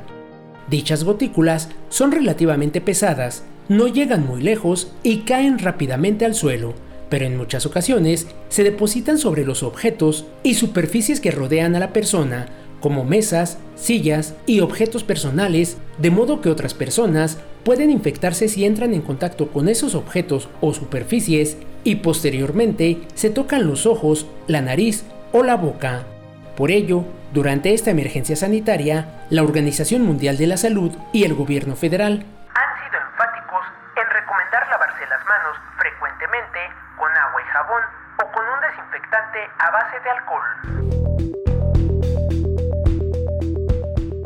Según la Secretaría del Medio Ambiente de la Ciudad de México, el nuevo coronavirus sobrevive horas o días dependiendo del material. En el aluminio, de 2 a 8 horas, cobre, 4 horas, guantes quirúrgicos, 8 horas, cartón, 24 horas, acero, 2 días, vidrio, papel y madera, de 4 a 5 días. El plástico es el material donde más tiempo sobrevive ya que puede durar hasta 5 días. En las superficies de acero inoxidable, como mesas de cocina, permanece hasta 72 horas. Por ello, es importante la limpieza y desinfección constante de áreas y objetos de uso común. A pesar de que la ruta de transmisión de la COVID-19 es principalmente de persona a persona, se ha detectado en otros fluidos corporales, como secreciones y excretas en pacientes, desde los 5 y hasta los 30 días de enfermedad confirmadas en el sentido que el virus puede estar presente en estado infeccioso en heces fecales. En entrevista con Sustenta, la doctora Ana Cecilia Espinosa García, investigadora del Laboratorio Nacional de Ciencias de la Sostenibilidad del Instituto de Ecología de la UNAM, nos explicó que, habitualmente, en el agua residual podemos encontrar diversos virus patógenos. En particular, en el agua residual, pues vamos a encontrar todos los virus que se encuentran, digamos, desechados o que descarga la población que está abasteciendo, digamos, a ese drenaje. ¿sí? Es decir, todos los virus que tienen una población se van a, descargar o a desechar por la vía que nosotros mismos hemos eh, diseñado, que es la red de drenaje, y finalmente pueden llegar a plantas de tratamiento en el mejor de los casos o a cuerpos de agua nacionales como son ríos, como es el mar o como son lagos o como son presas. Entonces, todo este material viral lo emitimos nosotros como humanos y usuarios en las ciudades que tienen esta infraestructura. Según la doctora Espinosa, los virus viven y existen de manera natural en los sistemas de agua como ríos y lagos, ya que son portados por otros animales como reptiles, aves y mamíferos. Pero, ¿es posible encontrar el virus de la COVID-19 en el agua? La doctora en Ciencias Biomédicas de la UNAM, Ana Cecilia Espinosa, nos explica. Ya se han iniciado trabajos para justo detectar la presencia del virus, del SARS-CoV-2, en diferentes tipos de agua. Lo que se ha encontrado es que eh, se detectan segmentos de su genoma, es decir, de su material genético. Y esto es a partir de que se encontró que este virus en las personas infectadas también puede desecharse por, por materia fecal. Entonces, hay una carga viral en la materia fecal que va a dar al drenaje y que eventualmente la podemos detectar en agua residual de plantas de tratamiento o del drenaje mismo. Ahora, ¿qué es lo que estamos detectando? Estamos detectando un segmento de su genoma, esto quiere decir una parte una parte que es, eh, digamos, particular de este tipo de virus y esto nos da nada más evidencia de la presencia, pero en ningún momento nos puede dar evidencia o nos asegura que ese material sea infeccioso, es decir, que sea capaz de producir enfermedad. Hasta ahorita, en el mundo, nadie ha publicado nada, nadie ha demostrado esta situación, de que a partir de encontrarlos en agua residual pudiera infectar a, una persona que esté expuesta. Eso hasta ahorita no lo sabemos. Como lo mencionó la doctora Espinosa, los estudios realizados en México y el mundo aún no han detectado evidencia del nuevo coronavirus en el agua potable. Es importante recalcar que este tipo de agua, antes de ser consumida, es tratada o potabilizada. En diversos países del mundo, este procedimiento se realiza de diferentes maneras, pero la más común es la cloración del agua. El coronavirus SARS-CoV-2 es muy susceptible a ella, por tanto, se inactiva de manera inmediata. La desinfección de agua de consumo humano es fundamental para eliminar patógenos en general. En la siguiente entrega de Sustenta abordaremos el tema de las plantas de tratamiento de aguas residuales y cómo éstas deben funcionar para eliminar la posible presencia del nuevo coronavirus SARS-CoV-2.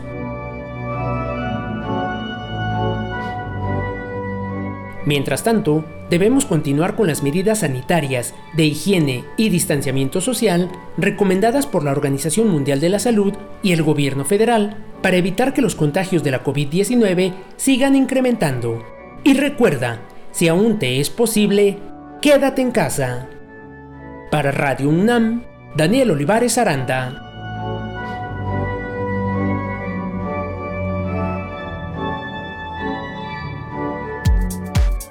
Prisma RU.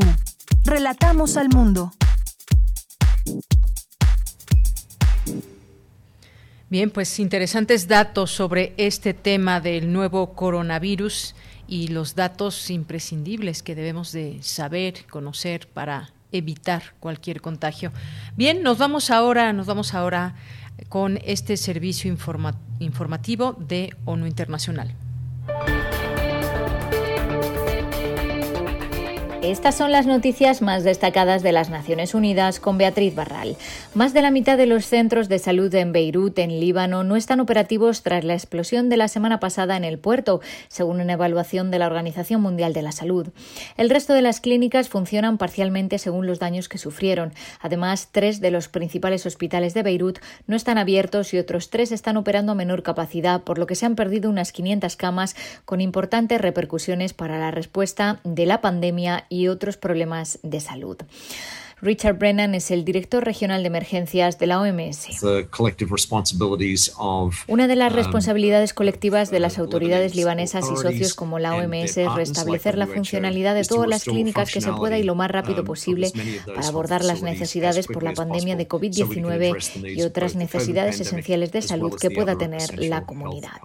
Las autoridades detectaron un aumento en el número de casos de coronavirus ya antes de la explosión, que ahora añade importantes retos para controlar la pandemia. La OMS ha enviado 25 toneladas de equipos de protección personal y los está distribuyendo en los centros de salud. La Organización Mundial de la Salud ha recordado a los jóvenes que tienen un papel importante para ayudar a controlar la pandemia, pero ha negado que los rebrotes en algunos países sean culpa de la gente joven. El director general de la organización, el doctor Tedros, ha explicado que aunque la mayoría de los jóvenes no corren un alto riesgo de contraer enfermedades graves durante esta pandemia, desempeñan un papel importante y comparten la responsabilidad colectiva de ayudar a detener la transmisión. Con motivo del Día Internacional de la Juventud, la OMS ha subrayado el impacto que está teniendo la pandemia en el futuro de los jóvenes por sus consecuencias en la educación, la economía y el empleo. La organización ha pedido a los jóvenes y niños que, además de mantenerse seguros ellos mismos y a sus seres queridos, hagan oír su voz. Ayúdennos a ser creativos y a buscar soluciones para diseñar nuestra nueva normalidad. Es un momento difícil, lleno de retos y estamos tratando de averiguar cómo es la nueva normalidad. Necesitamos sus ideas para permanecer conectados y aprendiendo, decía la epidemióloga María Van Kerkhoff. La OMS advirtió que hay que ser cuidadosos con la retórica de que los rebrotes son culpa de los jóvenes. Michael Ryan es el director de emergencias. No es culpa de nadie, una pandemia no es culpa de los jóvenes o los mayores, es un virus que se está expandiendo. Una vez que el virus está en un área geográfica o en un grupo de edad, todos estamos en peligro y debemos cumplir nuestro papel. Al menos 23 países han pospuesto sus elecciones o referéndums nacionales y más del doble han aplazado elecciones regionales, según ha explicado Guterres en un debate del Consejo de Seguridad sobre los efectos de la pandemia en el mantenimiento de la paz. La pandemia amenaza no solo el desarrollo que ha costado tanto alcanzar y las ganancias en la construcción de la paz, sino que corremos el riesgo de que exacerbe conflictos o fomente nuevos. Están aumentando las dudas sobre la efectividad de los sistemas de salud, los servicios sociales, la confianza en las instituciones y los sistemas de gobernanza. Todo esto significa que nuestro compromiso con el mantenimiento de la paz es más urgente que nunca. Hasta aquí las noticias más destacadas de las Naciones Unidas. Porque tu opinión es importante, síguenos en nuestras redes sociales, en Facebook como Prisma RU y en Twitter como arroba PrismaRU. Dos de la tarde con 23 minutos. Le doy la bienvenida a este espacio a Mariana Mendía, licenciada en Letras Hispánicas por la UNAM, editora de la colección Hilo de Aracne y que pues ya está con nosotros para platicarnos de una presentación a la que los queremos invitar a todos ustedes que nos están escuchando para conocer la nueva colección de libros UNAM. Mariana, ¿cómo estás? Muy buenas tardes, bienvenida. Hola, Dayanira. ¿Cómo estás? Muchas gracias. Muy eh, bien, con mucho gusto de escucharte y de que nos invites. A ver, vamos a empezar por ahí. ¿A qué nos vas a invitar hoy? Y bueno, pues obviamente platícanos de esta eh, colección de hilo de aracne de narrativa juvenil que publica la Dirección General de Publicaciones y Fomento Editorial de la UNAM. Sí, claro. Mira, eh, un poco también me gustaría eh, recordar que el día de hoy es 12 de agosto y eh, a través de nuestro proyecto pues nos sumamos a la celebración del Día Internacional de la Juventud eh, y nos sumamos con un festejo de la casa que, que hemos preparado para los jóvenes y es esta presentación de la colección Hilo de Aracne. Es una, una colección editada por la Dirección General de Publicaciones y Fomento Editorial y dirigida por la maestra Socorro Venegas. Eh, me, me, parece también oportuno eh, pues eh, recordar que este año el tema de la ONU para celebrar la juventud no solo se centra en el compromiso de los jóvenes por la acción mundial, que es bueno su lema, y cómo pueden ellos enriquecer a las instituciones con su participación, sino también cómo nosotros, cómo las instituciones pueden impulsar la representación de los jóvenes. Y entonces, en ese sentido, eh, incluir a los jóvenes, ¿no? Eh, otorgarles un espacio a través de esta colección es un paso muy importante y se suma pues también a otros proyectos editoriales nuevos de la Dirección de Publicaciones. Entonces, bueno, eso decir que es una celebración, es un festejo por este día para los jóvenes y eh, será a las 6 de la tarde a través del canal de YouTube Libros UNAM nos acompañará el doctor Volpi, eh, el coordinador de difusión cultural UNAM. Eh, nos, acompañará también la maestra Socorro Venegas, que es la directora general de publicaciones. Y estaremos con los autores. Los autores, Antonio Malpica, que es el autor de eh, un libro que se llama Mal Tiempo, Mónica Brosón, autora de Famosas Últimas Palabras, y Raquel Castro, autora del Ataque de los Zombies. Entonces, bueno, será esto eh, a las seis de la tarde. Eh, quisiera decirte pues que bueno, Hilo de Aracne es una colección de literatura mexicana eh, nueva eh, que se nutrirá de varios géneros y tipos de libros. Y entonces estamos empezando con estos tres títulos de cuentos que, te acabo de mencionar.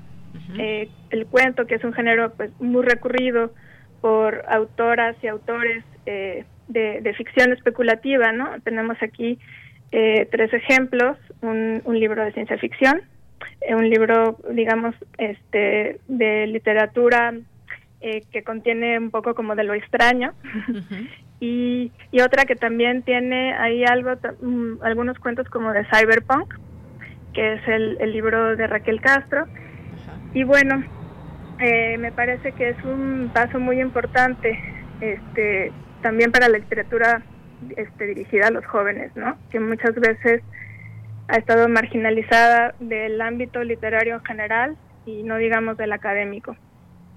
Así es, y me parece que es un, gran esfuerzo también para incentivar la lectura, estos eh, libros de literatura juvenil que bueno, pues vamos, tenemos por aquí un, regalo ahorita en un momento lo anuncio, que son eh, pues esta posibilidad de leerlos también electrónicamente, va a ser un, regalo electrónico y sobre todo también pues que disfruten esta lectura, que disfruten estos, estos libros. Hoy justamente es el Día Internacional de la Juventud y me parece que también pues es muy importante también saber qué, qué propuestas hay para los jóvenes, qué propuestas se hacen desde la UNAM para que puedan también acceder a estos distintos títulos. Estamos hablando hoy de estos tres que ya nos comentas con eh, los autores también, jóvenes autores.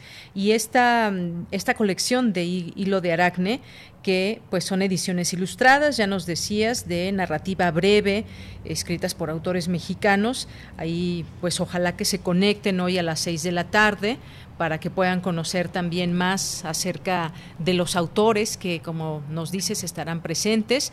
Y es una propuesta que les traemos el día de hoy. ¿Qué más, Mariana? ¿Qué más nos quieres comentar?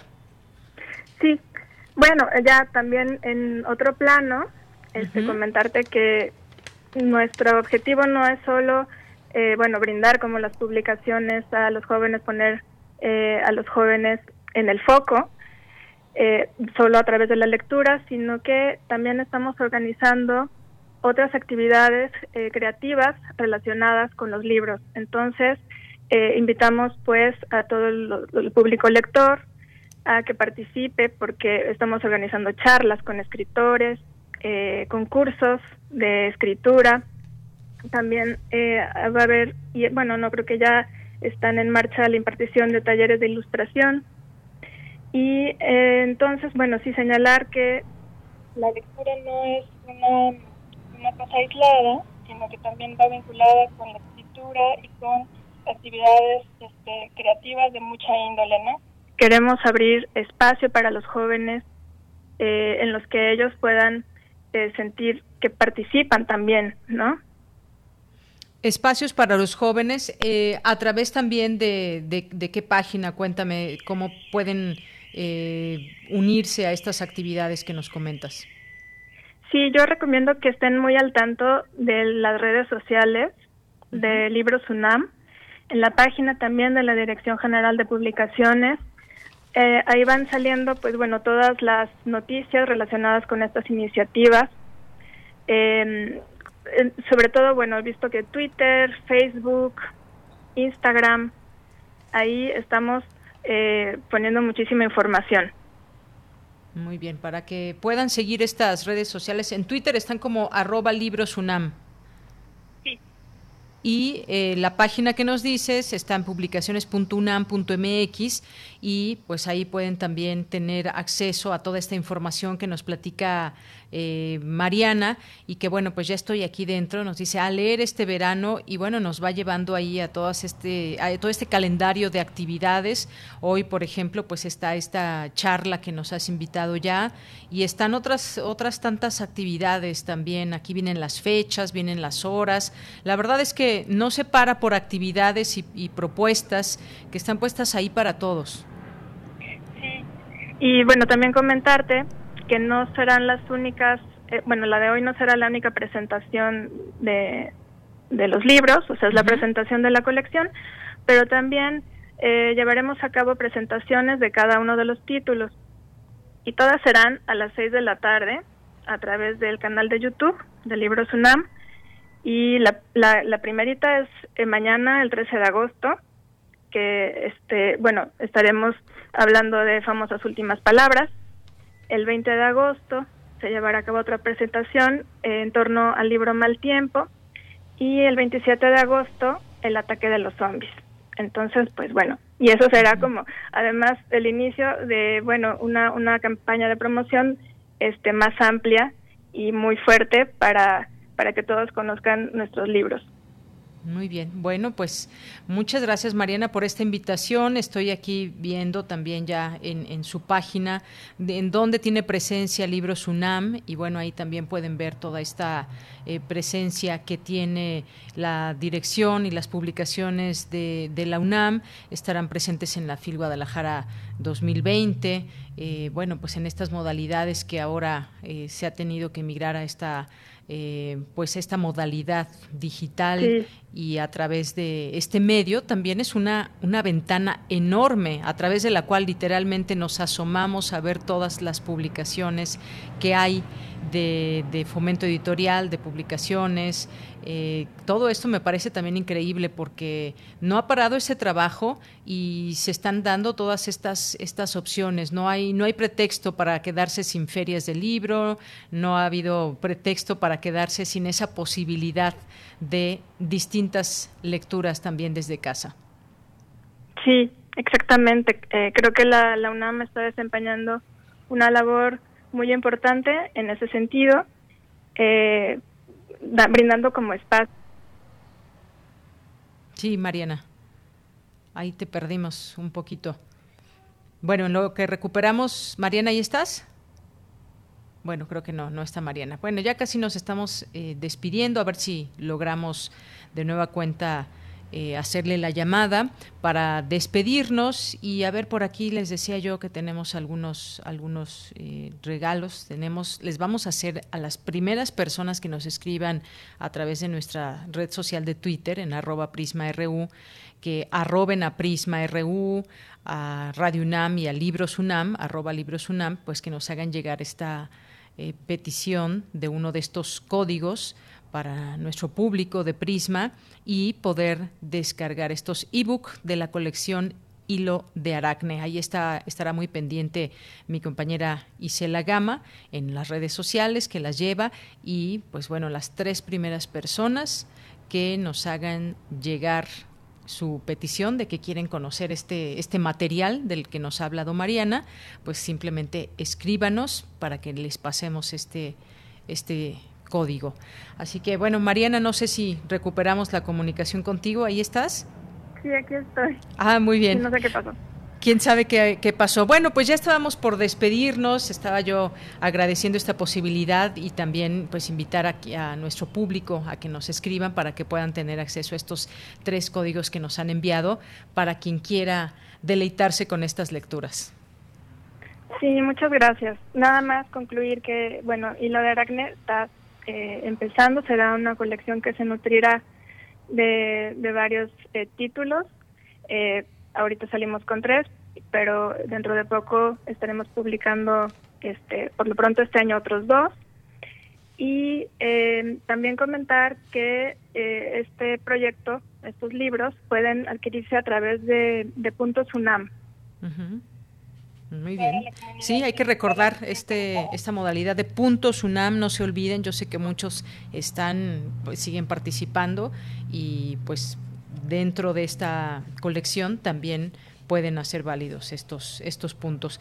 Mariana, muchas gracias, te mando un abrazo, gracias por estar con nosotros aquí en Prisma RU de Radio UNAM. Muchas gracias, doña que estás muy bien. Igualmente, hasta luego. Bueno, pues nos despedimos así de Mariana Mendía, licenciada en Letras Hispánicas por la UNAM y es editora de la colección Hilo de Aracne. Hoy no se olviden a las seis de la tarde, sigan la cuenta de Twitter de Libros UNAM, arroba Libros UNAM. Esperamos también a los ganadores a través de nuestras redes sociales. Y pues los libros, los repito, son Famosas Últimas Palabras de Mónica Brosón, un libro que estoy ya por terminar, muy muy bueno, muy ágil la lectura. El ataque de zombies, de los zombies de Raquel Castro y Mal tiempo de Antonio Malpica. Continuamos. Porque tu opinión es importante, síguenos en nuestras redes sociales, en Facebook como Prisma RU y en Twitter como arroba PrismaRU. A la estrella nocturna, William Blake.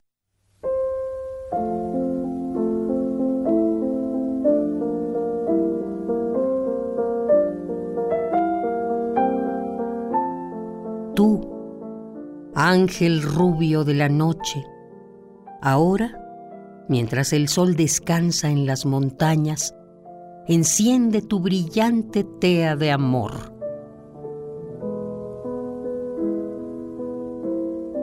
Ponte la radiante corona y sonríe a nuestro lecho nocturno.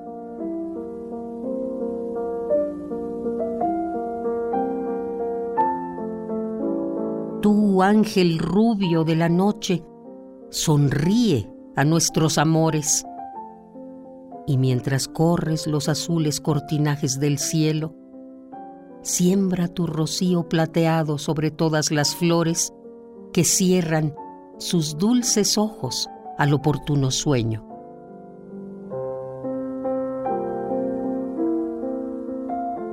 Que tu viento occidental duerma en el lago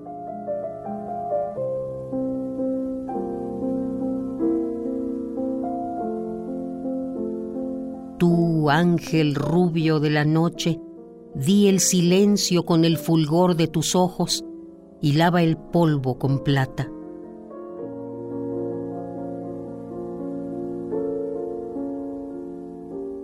Presto, prestísimo te retiras. Y entonces ladra rabioso por doquier el lobo, y el león echa fuego por los ojos en la oscura selva. La lana de nuestras majadas se cubre con tu sacro rocío. Protégelas con tu favor.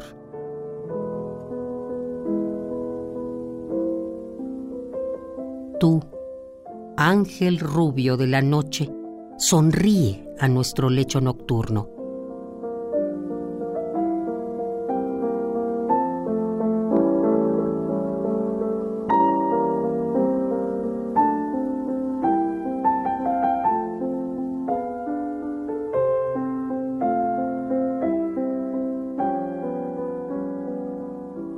La estrella nocturna, William Blake.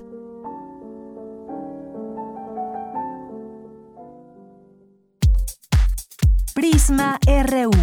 Relatamos al mundo.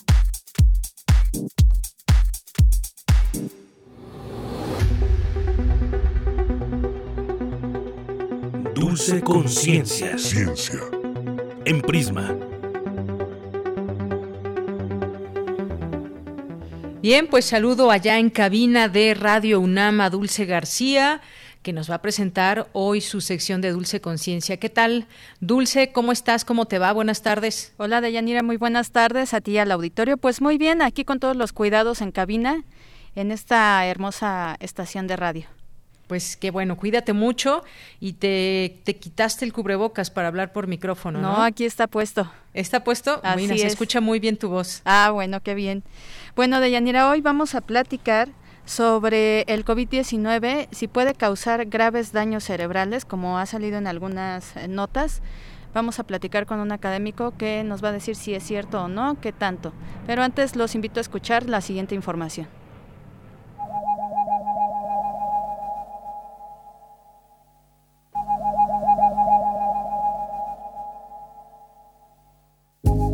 Existen diversos indicios de que el nuevo coronavirus SARS-CoV-2 no solo ataca masivamente los pulmones y las vías respiratorias, sino también otros órganos y que pueden afectar gravemente el corazón, el sistema nervioso, los riñones y la piel. Neurólogos británicos publicaron detalles impactantes en la revista científica Brain, según los cuales el nuevo coronavirus puede provocar daños cerebrales severos, incluso en pacientes con síntomas leves o en aquellos que incluso ya se han recuperado. A menudo, esas consecuencias se detectan demasiado tarde o pueden pasar inadvertidas. Según un estudio realizado en 40 pacientes británicos con COVID-19, estos llegaron a desarrollar una encefalomielitis desmielinizante aguda. Esa enfermedad inflamatoria produce una destrucción degenerativa del sistema nervioso central que afecta las vainas de mielina de los nervios del cerebro y la médula espinal. ¿Habrá otros efectos cerebrales del nuevo coronavirus?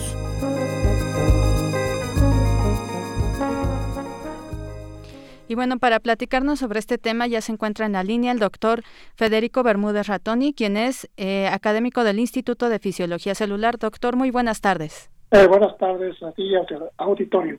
Gracias por tomarnos la llamada, doctor. Quisiera eh, preguntarle un poquito, aquí este, en la cápsula escuchamos unos nombres pues poco conocidos a lo mejor para público general, pero ¿hay de verdad eh, efectos del COVID-19 en, en, el cerebro? ¿Cómo pueden ser? ¿Cómo podemos entender, por ejemplo, eh, estas notas que han salido con, con estos estudios?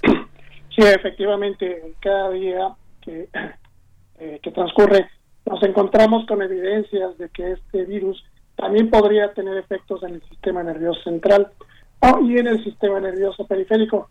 La nota a la que se refería en la introducción se refería a un problema periférico, es decir, una, una situación desmielinizante aguda, y esta, eh, esto lo que produce es una destrucción degenerativa del sistema nervioso que afecta a las vainas de mielina, eh, sobre todo a, nivel central y también de medio espinal.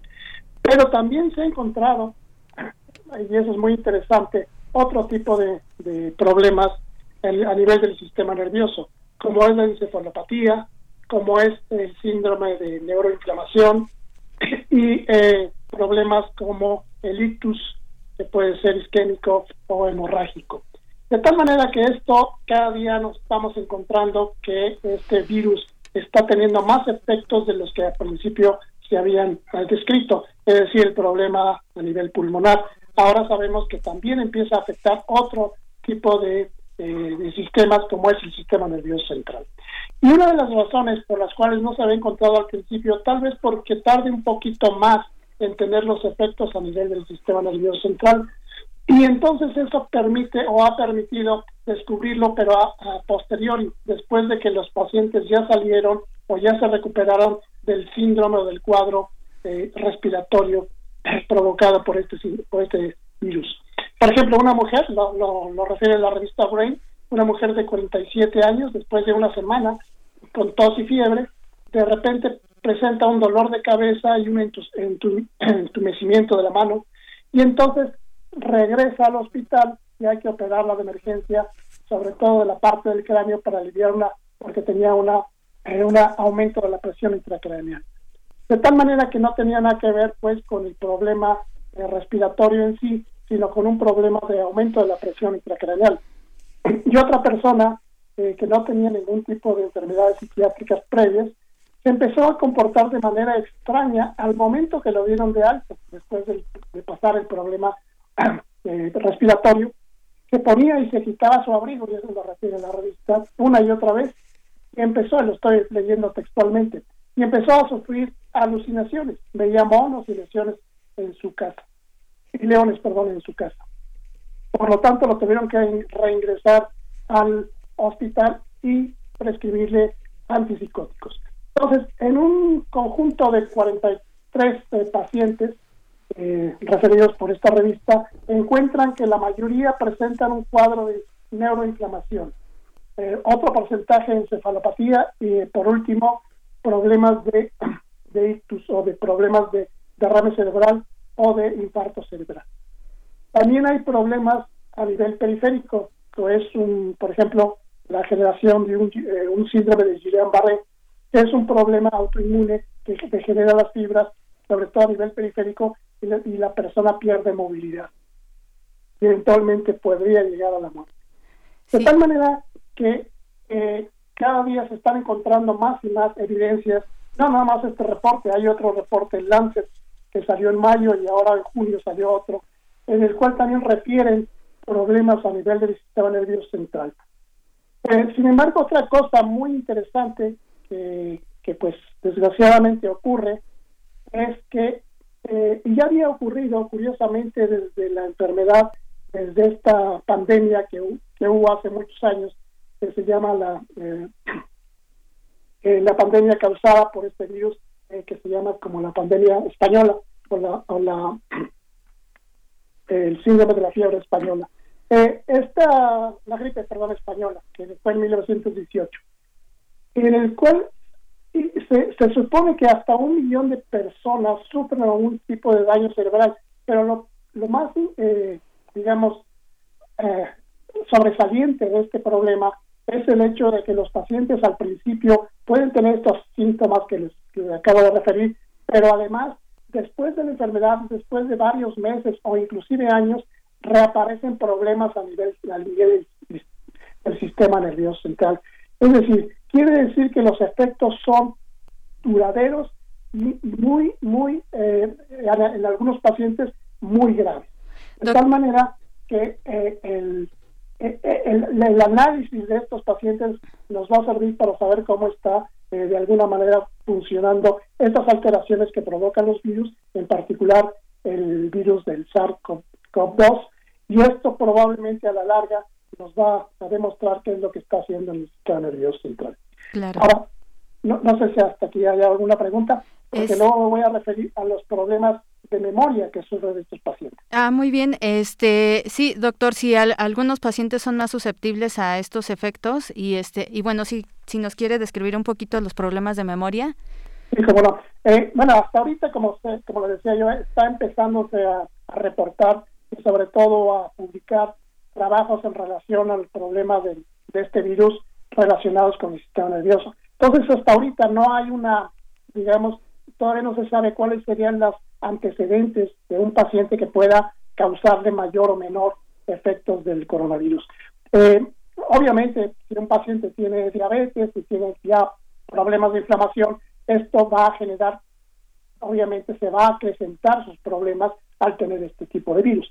Pero eso todavía no está muy claro qué tipo de, antecedentes patológicos puede tener un paciente que permitan o que aumenten la eh, el daño que pueda causar el sistema nervioso central o el sistema nervioso periférico este tipo de virus. Sí, y los, los efectos en la memoria, doctor, rápidamente se nos va un poquito el tiempo. Ya se nos está pasando. Mire, eh, hay una cosa muy interesante. Eh, en la memoria, normalmente hay unas células a nivel del sistema nervioso central que se llaman astrocitos y microglía. Estos dos tipos celulares reaccionan ante problemas eh, de infección, como es el caso del virus. Esto se ha demostrado ahora últimamente, y esto es un trabajo reciente, que se ha, visto que estos, estos eh, digamos, células, al, al, haber una inflamación, se modifican morfológicamente, o se cambian su forma, y esto queda por mucho muchos periodos, muy largos periodos de tiempo, de tal manera que, se, que esta afecta, este crecimiento de este tipo de células, afecta la comunicación neuronal y por ello afecta la memoria a largo plazo.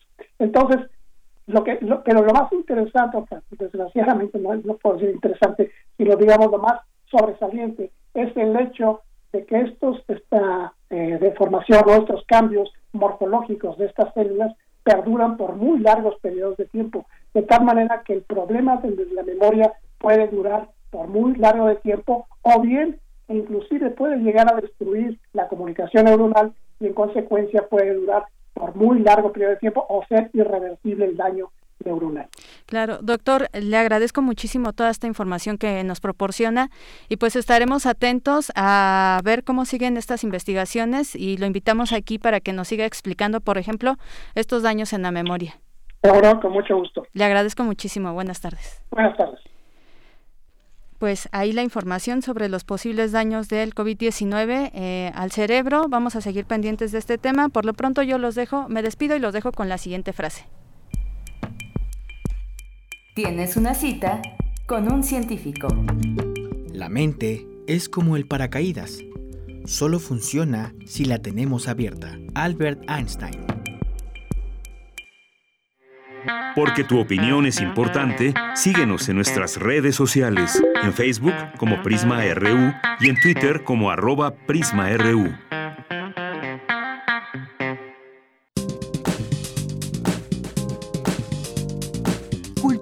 RU.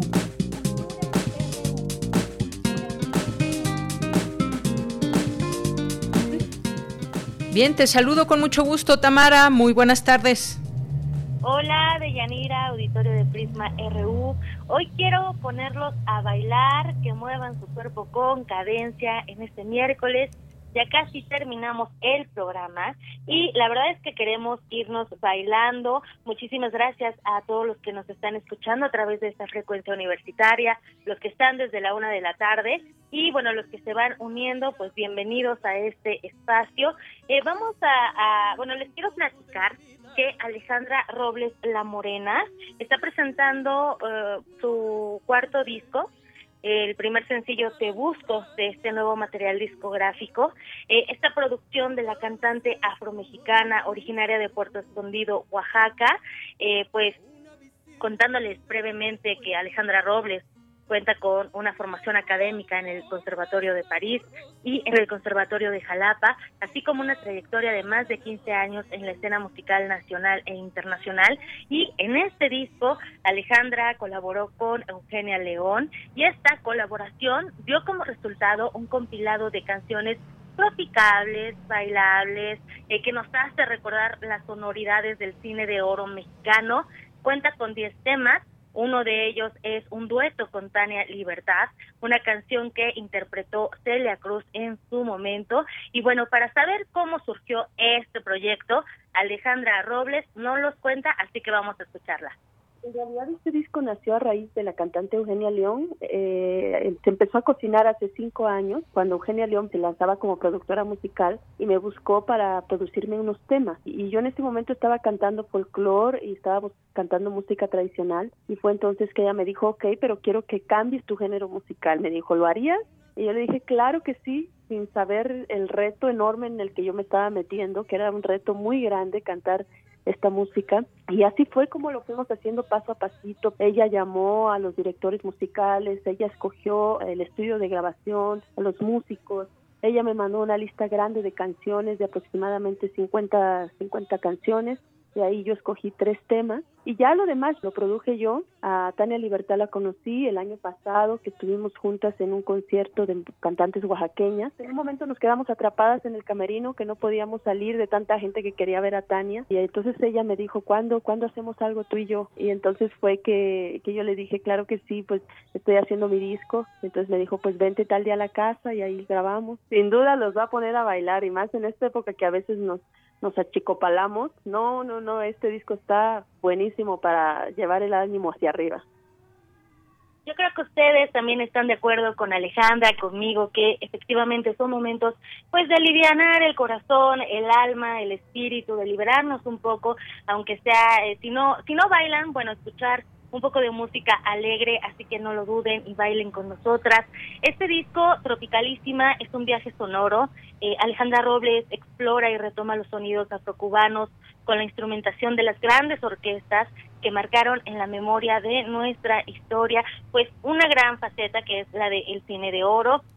Y también hay una fuerte presencia de ritmos como la rumba, el bolero, la salsa, la cumbia y también la bachata. Si quieren escuchar todo el disco, eh, lo encuentran muy fácilmente en todas las plataformas digitales. Eh, en algún momento también Alejandra Robles nos visitó en cabina y es un gusto poder dar seguimiento a su trabajo y pues con esto me voy a despedir.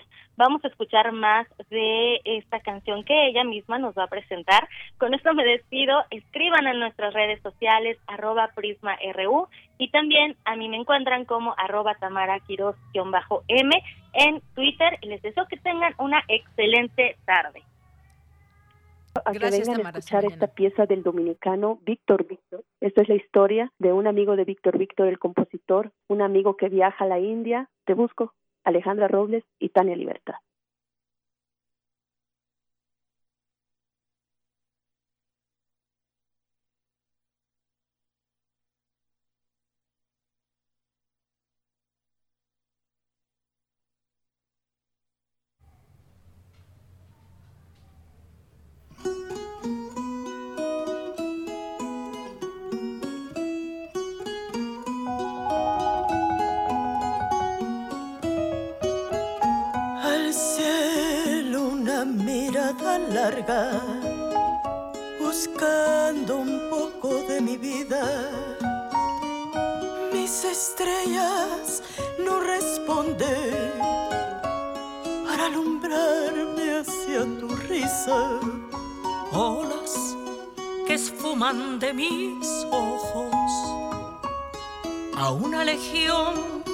Tus recuerdos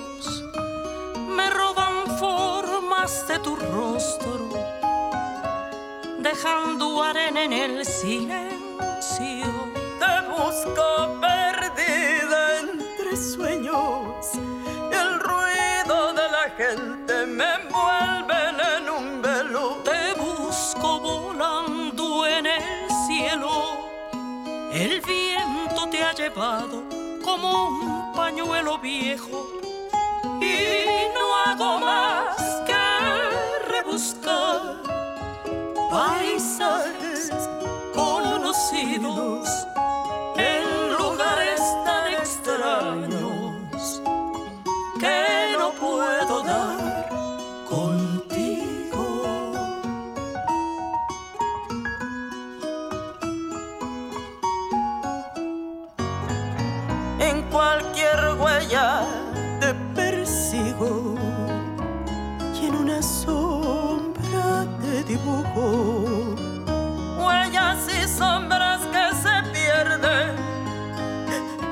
suerte no vino conmigo. Te busco perdida entre sueños. El ruido de la gente te envuelve en su velo. Te busco volando en el cielo. El viento te ha llevado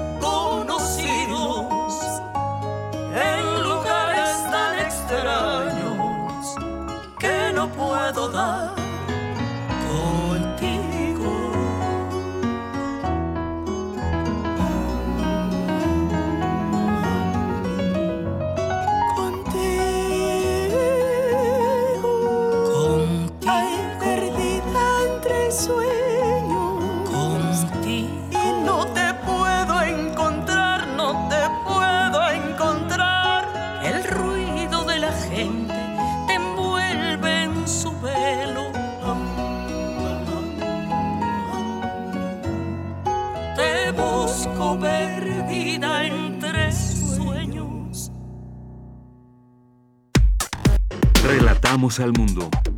Relatamos al mundo. Bien, pues muchas gracias por continuar hasta el final con nosotros aquí en Prisma RU. Recuerden que tienen una cita diaria de lunes a viernes de 1 a 3 aquí en 96.1 de FM, en 860 de AM, en www.radio.unam.mx. Gracias a todas las personas que nos han escrito y también quienes ya se ganaron sus, eh, su código para leer estos libros que les presentamos de Hilo de Aracne. Ojalá que los disfruten mucho. Nos decía Mayra que si también para está la invitación para los que no son tan jóvenes y es para todos, Mayra, por supuesto, la lectura la lectura es para todos. Muchas gracias por tus por tus comentarios, a Jorge Fra, a Eric también. Muchas gracias a nuestros amigos de Universo de Letras. Eh, a todos ustedes muchos saludos y los que participaron, pero pues bueno, nada más teníamos tres códigos. Pero gracias por su participación. Ojalá que podamos ir teniendo algunos otros regalos electrónicos. Por lo pronto, pues nos despedimos. Gracias por su atención. Gracias al equipo allá en cabina, Rodrigo Aguilar, Denis Licea, a Socorro Montes, no sé si cambió ya el operador a estas horas, a estos momentos, si me está Andrés, Andrés Andrew Friedman, te mando muchos saludos desde aquí, eh, saludos allá en cabina y sobre todo a ustedes, auditorio, gracias por estar presentes y hacernos compañía. Yo soy de Yanira Morán, a nombre de todo el equipo, le agradezco y lo espero mañana, mañana jueves, que tendremos más información y nos acompañen también a cerrar esta semana juntos. Gracias, buenas tardes y buen provecho.